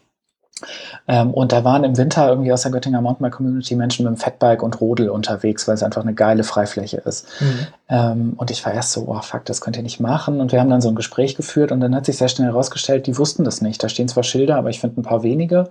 Ja. Ähm, und ich hatte sofort so eine, so eine wirklich kritische, zornige Auseinandersetzung antizipiert. Nichts davon war der Fall. Die waren super interessiert und irgendwie, es war so, oh shit, wir wussten das mhm. nicht. Ähm, und dann haben wir ein richtig cooler, äh, cooles Gespräch gehabt. Ähm, ich finde es wichtig, sowas anzusprechen. Ähm, also so ganz Konfliktvermeidung im Internet wird nicht funktionieren, aber vielleicht, auch wenn es oft super schwierig ist, findet man einen Weg, das auf eine, auf eine coole, solidarische Art mhm. anzusprechen. Ich habe mal einen Weihnachtsbaum geholt mit einem Fahrradanhänger und habe äh, den Baum hinten auf den Anhänger drauf gemacht, habe ein Foto gemacht, weil ich ja äh, äh, cool bin. Habe gesagt, hier, so, so, transportiert man Weihnachtsbäume heute. Ne? Und ich hätte jetzt echt gedacht, also es war auch überspitzt formuliert so ein bisschen, ne? so hey, hier. Mhm. So, und ich hätte echt gedacht, dann, also, also, dass da nichts kommt, ja, so, aber was kam? ähm, du Schwein, äh, also jetzt so im weitesten Sinne, ähm, du hast einen Baum getötet, unfollow. Und damit habe ich jetzt überhaupt nicht gerechnet. Okay, so, und das hat, ja, und, und, das hat aber dann dazu, also erstmal habe ich gedacht, was, was habe ich denn? Es ist doch nur ein Weihnachtsbaum, ne? So, und das, mhm. ich habe mir darüber nie Gedanken gemacht, ja. Also auch, und habe dann aber angefangen, mich zu informieren, bin dann auch zu tief in diesen Kaninchenbau eingetaucht mhm. und bin jetzt mittlerweile auch bei dem Thema äh, hier, äh, Weihnachtsbaum-Alternativen, ja. So. Mhm. Aber das ist vielleicht genau das, was du sagst, dieses, man kann es ja, also Leading bei Example oder einfach dieses Begeistern, ne, das kann man ja auch anders machen. Man, mhm. man muss ja nicht jetzt gleich jemand sagen, du bist, äh, du bist äh, eine Schande für die Menschheit, weil du einen mhm. Weihnachtsbaum hast. Ja, das ist so was. äh, und und äh, vielleicht kann man dann eher sagen, guck mal hier, es gibt noch Alternativen und so weiter. Es hat sich aber auch herausgestellt, dass diese Farmen, diese Weihnachtsbaumfarmen, das ist wohl dann, hat auch noch andere Probleme, aber äh, das per se ist wohl okay, glaube ich. Aber da gibt es dann wieder so, wie das gezüchtet wird, wie das gemacht wird. Ja. So. Aber gut, Weihnachtsbäume sind jetzt nicht unser Thema. Nutzen. Aber ähm, ist witzig, Martin, ähm, ein Teufel schneid's raus, wenn es zu weit führt. Der Pressedienstfahrrad hat mal die gleiche Geschichte gemacht. Mein mhm. lieber Kollege Thomas und ich sind mit einem Longtail-Lastenrad in den Baumarkt gefahren und haben eine Fotostory gemacht, wie man einen Weihnachtsbaum damit transportiert, auch so Fotos im, im Lastenanhänger. Und die hat extrem positiven Zuspruch gefunden. Die ist von Medien aufgegriffen worden. Ja. Ähm, wir haben dann auch so Don't-Fotos gemacht, stell's nicht senkrecht auf den Gepäckträger ja. oder schnall's nicht direkt an den Rahmen. Ähm, also wirklich so Blödsinn. Ähm, vielleicht ist es manchmal auch so ein bisschen Zufall bei acht Milliarden Menschen auf der Welt. Ähm, manchmal kriegt man negatives Feedback, manchmal kriegt man positives. Ja, Ja, es ist, ja. Aber wisst ihr was? Und damit würde ich dann auch, bevor ich euch noch frage, was so in diesem Jahr noch bei euch so ansteht, äh, in, in, Sachen äh, Ausflüge, Trips und weiß ich was, und äh, wir den ernsten Teil äh, unserer Diskussion somit dann beenden können. Ähm, es ist übrigens der Klimawandel schuld an diesen ganzen Internetkommentaren. Da soll ja sagen, hä? Ist er jetzt ganz durchgeknallt? Nein. Am 8. September 2022 hat der RBB, genauer gesagt Antenne Brandenburg, haben die äh, über die Studie eines Potsdamer Instituts geschrieben. Und zwar ist dieses Institut äh, für Klimafolgenforschung, das mhm. kennt man auch, ähm, hat einen Zusammenhang zwischen Extremtemperaturen und Hassrede im Internet festgestellt. Ist das nicht geil? Demnach nimmt Hate Speech zu, wenn die Tageshöchsttemperaturen über oder unter einem Wohlfühlfenster von 12 bis 21 Grad Celsius liegen. Also wird es kälter oder wird es wärmer, äh, es richtig los. Und zwar haben sie dafür 4 Milliarden Nachrichten zwischen 2014 und 2020, äh, die in den USA auf Twitter gepostet wurden, äh, untersucht. Gut, Twitter ist für mich eigentlich nur noch Hate Speech, aber gut. Ähm, und äh, haben dann damit festgestellt, haben sie mit so einem KI-Algorithmus laufen lassen und haben damit festgestellt, dass bei Temperaturen über 30 Grad geht der Online-Hass in allen Klimazonen so richtig los. Und zwar über alle Unterschiede bei Einkommen, Religion, politische Präferenz hinweg. Ist das nicht mega? Also das ist, weiß ich nicht. Also Weltuntergang kann auch lustig sein und das ist in dem Fall äh, äh, eine sehr interessante Geschichte. Genau. Also, ja. Ich finde es halt Dann hoffen wir mal, dass sich, äh, dass sich unser Organismus äh, anpasst an die immer höher werdenden Temperaturen und wir unser Gemüt ähm, wieder in den Griff bekommen. Ja, ja. Aber hier, die wenigsten Hass-Tweets in den USA gibt es demnach bei 15 bis 18 Grad Celsius. Ist das nicht toll? Also, ja. Ich, ich formuliere die Hoffnung mal ein bisschen um, Felix, wenn ich darf. Ähm, ich würde mir extrem wünschen, dass es gar nicht dazu kommt, dass die Temperaturen dauerhaft auf ein Niveau steigen, wo die Leute irgendwie das Gehirn zerstört ja. kriegen. Nur noch Hass. Let's do it. Ja. Ähm, ich sage jetzt erstmal vielen Dank und das ist ja so wie, wie auch eingangs angekündigt, wir, ne, es geht hier nicht um die finale Lösung, sondern ich wollte einfach mal dieses Thema mit ein paar anderen Leuten besprechen, als ich kenne, ja, und, und äh, deswegen vielen Dank, dass ihr euch dazu bereit erklärt habt. Ähm, ich würde, klar, also äh, äh, gerne, wenn ihr ein Fazit habt, lasst es los. Ansonsten, was mich natürlich viel mehr interessiert, äh, neben diesem Fazit, ist natürlich, wo zieht es euch in diesem Jahr noch hin? Mit dem Fahrrad oder ohne? Felix. Ein Fazit, okay. Vielleicht. Ähm, also, wenn nicht, ist auch okay. Weniger Blaming, äh, mehr begeistern. Ja, das ist doch gut. Du hast doch vorhin was, wie hast du das genannt? Anne, kannst du dich noch dran erinnern? Eco-Shaming? Eco-Blaming. Eco-Blaming. Eco-Blaming. Für gleich, eine Headline. Das wird doch eine Headline. Vielleicht ChatGPT, was daraus für eine Headline entstehen kann. Gut. Und ähm, äh, mit dem Fahrrad geht es für mich dieses Jahr, das steht noch nicht so wirklich fest. Also auf jeden Fall nochmal ins Büro das, äh, das steht mhm. fest.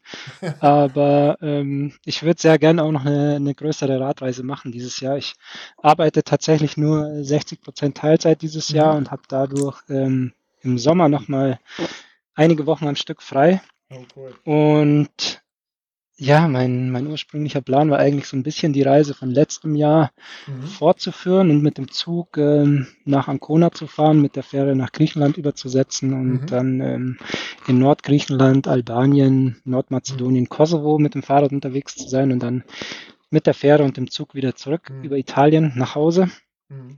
Ähm, habe aber mittlerweile Bedenken, dass es mir da zu heiß wird im August. Ah, und äh, jetzt schwenken die Pläne gerade so ein bisschen Richtung Skandinavien um, was man ja, ja mit dem Zug auch erreichen kann. Na, wahrscheinlich bleibst du in Skandinavien trocken, weil ja momentan ist die Balkanregion ja sehr verregnet, ne? Das, das wäre schön. Und natürlich muss ich jetzt auch darauf hinweisen, äh, Felix, ich bin sehr schwer enttäuscht von dir, dass du mit der Fähre fährst. Ja? Weißt du eigentlich, was so eine Schiffe machen? So. Arne. Ja. Ich habe ja. das tatsächlich auch nach dem, nach dem letztjährigen Trip mal äh, versucht nachzurecherchieren, wie schädlich diese Fähren, diese Fährfahrten tatsächlich sind. Ähm, ja, Ja, es ist, wir, ne, wir, werden, wir werden das nicht lösen können und ich finde das auch völlig in Ordnung. Also. Doch, Martin, alter Spötter, jetzt grätsche ich dir nochmal rein. Das kann die Politik mit einem Federstrich lösen. Die dürfen einfach kein Schweröl mehr brennen, sondern verdammt nochmal sollen Schiffsdiesel. Der NABU hat richtig gute Initiativen dazu. Kreuzfahrtindustrie, Frachtschiffe, Hybridtechnologie. Das ist alles da, wenn nicht Gewinnoptimierung im Fokus steht. Kein Schweröl bitte brennen, sondern Schiffsdiesel und ähm, vor im Hafen auf Landstrom setzen. Dann ist viel geholfen. Ähm, das ist mein Plädoyer, was Schiffsreisen angeht. Ich werde nämlich auch eine machen. Ähm, mich zieht es nach Skandinavien, äh, wie so oft. Ich ja. werde ähm, tatsächlich. Eine Kreuzfahrt. nee, ähm, oh, ich habe einmal eine Mini-Kreuzfahrt Kiel-Oslo gemacht. Ich kann abraten aus persönlicher, individueller, subjektiver Perspektive. Ähm, nee, ich werde ähm, wandern gehen, zwei Wochen im norwegisch-schwedischen Grenzgebiet, uh. Femmonsmarker, Grenzlande, Rucksack. Äh, meine liebste Skandinavien-Jahreszeit. Ende August, Anfang Oktober. Es friert mhm. nachts, alle Mücken sind tot, man hat mit denen nicht viel zu tun und es sind die niederschlagsärmsten Monate des Jahres oder Wochen. Ähm, darauf freue ich mich sehr und ich versuche es mit dem Schiff hinzukriegen, weil Kiel-Oslo eine gute Fährverbindung ist und von da würde ich gemeinsam mit einer Freundin nach Norden fahren. Mhm. Mein ich Fazit. Mhm. Nee, sag du, Martin. Also ich wollte nur sagen, ich bin Ende Juli bis, an, bis Mitte August auch dort äh, mit Family. Und Elektroauto. Und, alle drei zieht es nach Norden. Alle drei zieht es nach Norden. Ja gut, bei mir ist das familiär bedingt. Meine Frau ist halb Schwedin, deswegen wir machen mal so Familienbesuche und dann mhm. äh, äh, haben wir uns gesagt, die können wir uns dann noch ein bisschen vor der Verwandtschaft in Sicherheit bringen. Dann gehen wir dort in dieses Gebiet. Dein, hm. jetzt dein, deine, dein Fazit. Mein Fazit unseres Gesprächs wäre vielleicht, sich von der Komplexität nicht erschüttern zu lassen, sondern irgendwie gut funktionierende Lösungen auf jeder Ebene zu suchen. Das würde ich mir wünschen. Das ist vielleicht mhm. eher ein Wunsch. Ähm, aber es ist auch ein Fazit, weil ich finde, wir haben an vielen Stellen punktuell gut funktionierende Lösungen gezeigt, ohne in der Lage gewesen zu sein, irgendwie den Masterplan hier zu entwickeln, weil mhm. wie, wie hätte das auch gehen sollen? Ja. Und wenn möchte ich dafür Geld haben? jetzt hier einen Masterplan einfach so, das wäre ja was. Übrigens nochmal Grüße an den Kollegen Tim Farin, dessen Namen ich vorhin schandhafterweise vergessen habe. Es ist sein Gravelbike, das da Made in Europe in Fastio vorgestellt ah, wurde. Okay, gut. Also dann mal angucken. Ähm, ja, Leute, vielen Dank.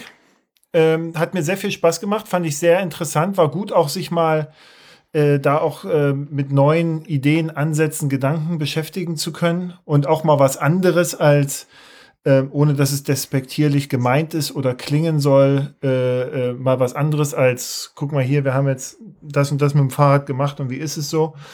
Ähm, das kommt nächstes Mal, das kommt sogar nächste Woche, glaube ich. Da unterhalte ich mich dann mit Brian über den DND, das Transbalkan Race. Das ist auch etwas, mhm. Felix, kannst du dir mal angucken. Aber da geht es um Zeit und sowas. Aber man kann das auch ganz entspannt fahren. Aber da brauchst du ein anderes Fahrrad für und andere Taschen und überhaupt, du brauchst andere Ausrüstung. Ich, ich nehme es einfach als, ähm, als Anregung. Ja. Also die Route, jetzt mal ohne, also ohne Quatsch, ne? also die Route, die findest du, glaube ich, ähm, die müsste irgendwo sein auf Komoot oder so. Ähm, die ist, glaube ich, ganz interessant äh, um sie mal nachzufahren. Ne? Also das ist ja unabhängig jetzt von diesen ganzen Races und so, die, das wird auch wieder vorbeigehen. Äh, das sind ja tolle, tolle Strecken, ja, die, die einfach äh, durch, durch ein Land oder eine Region gescoutet sind, wo man jetzt so nicht unbedingt von alleine drauf kommen würde oder wo einen halt so die Navigation hinführen würde, zwangsläufig. Und das ist aus meiner Sicht immer so das eigentliche Gold hinter diesen ganzen Sachen. Schönes Schlusswort, ne? Schönes Schlusswort. Danke für die Einladung, Martin. Danke euch. Ja, danke. Äh, und äh, ja, viel Spaß. Ihr seid beide auf der Eurobike? Yes. Yes. Gut, dann wünsche ich euch da viel Spaß. Vielen Dank. Gut, bis dann. Tschüss. Ciao, ihr zwei.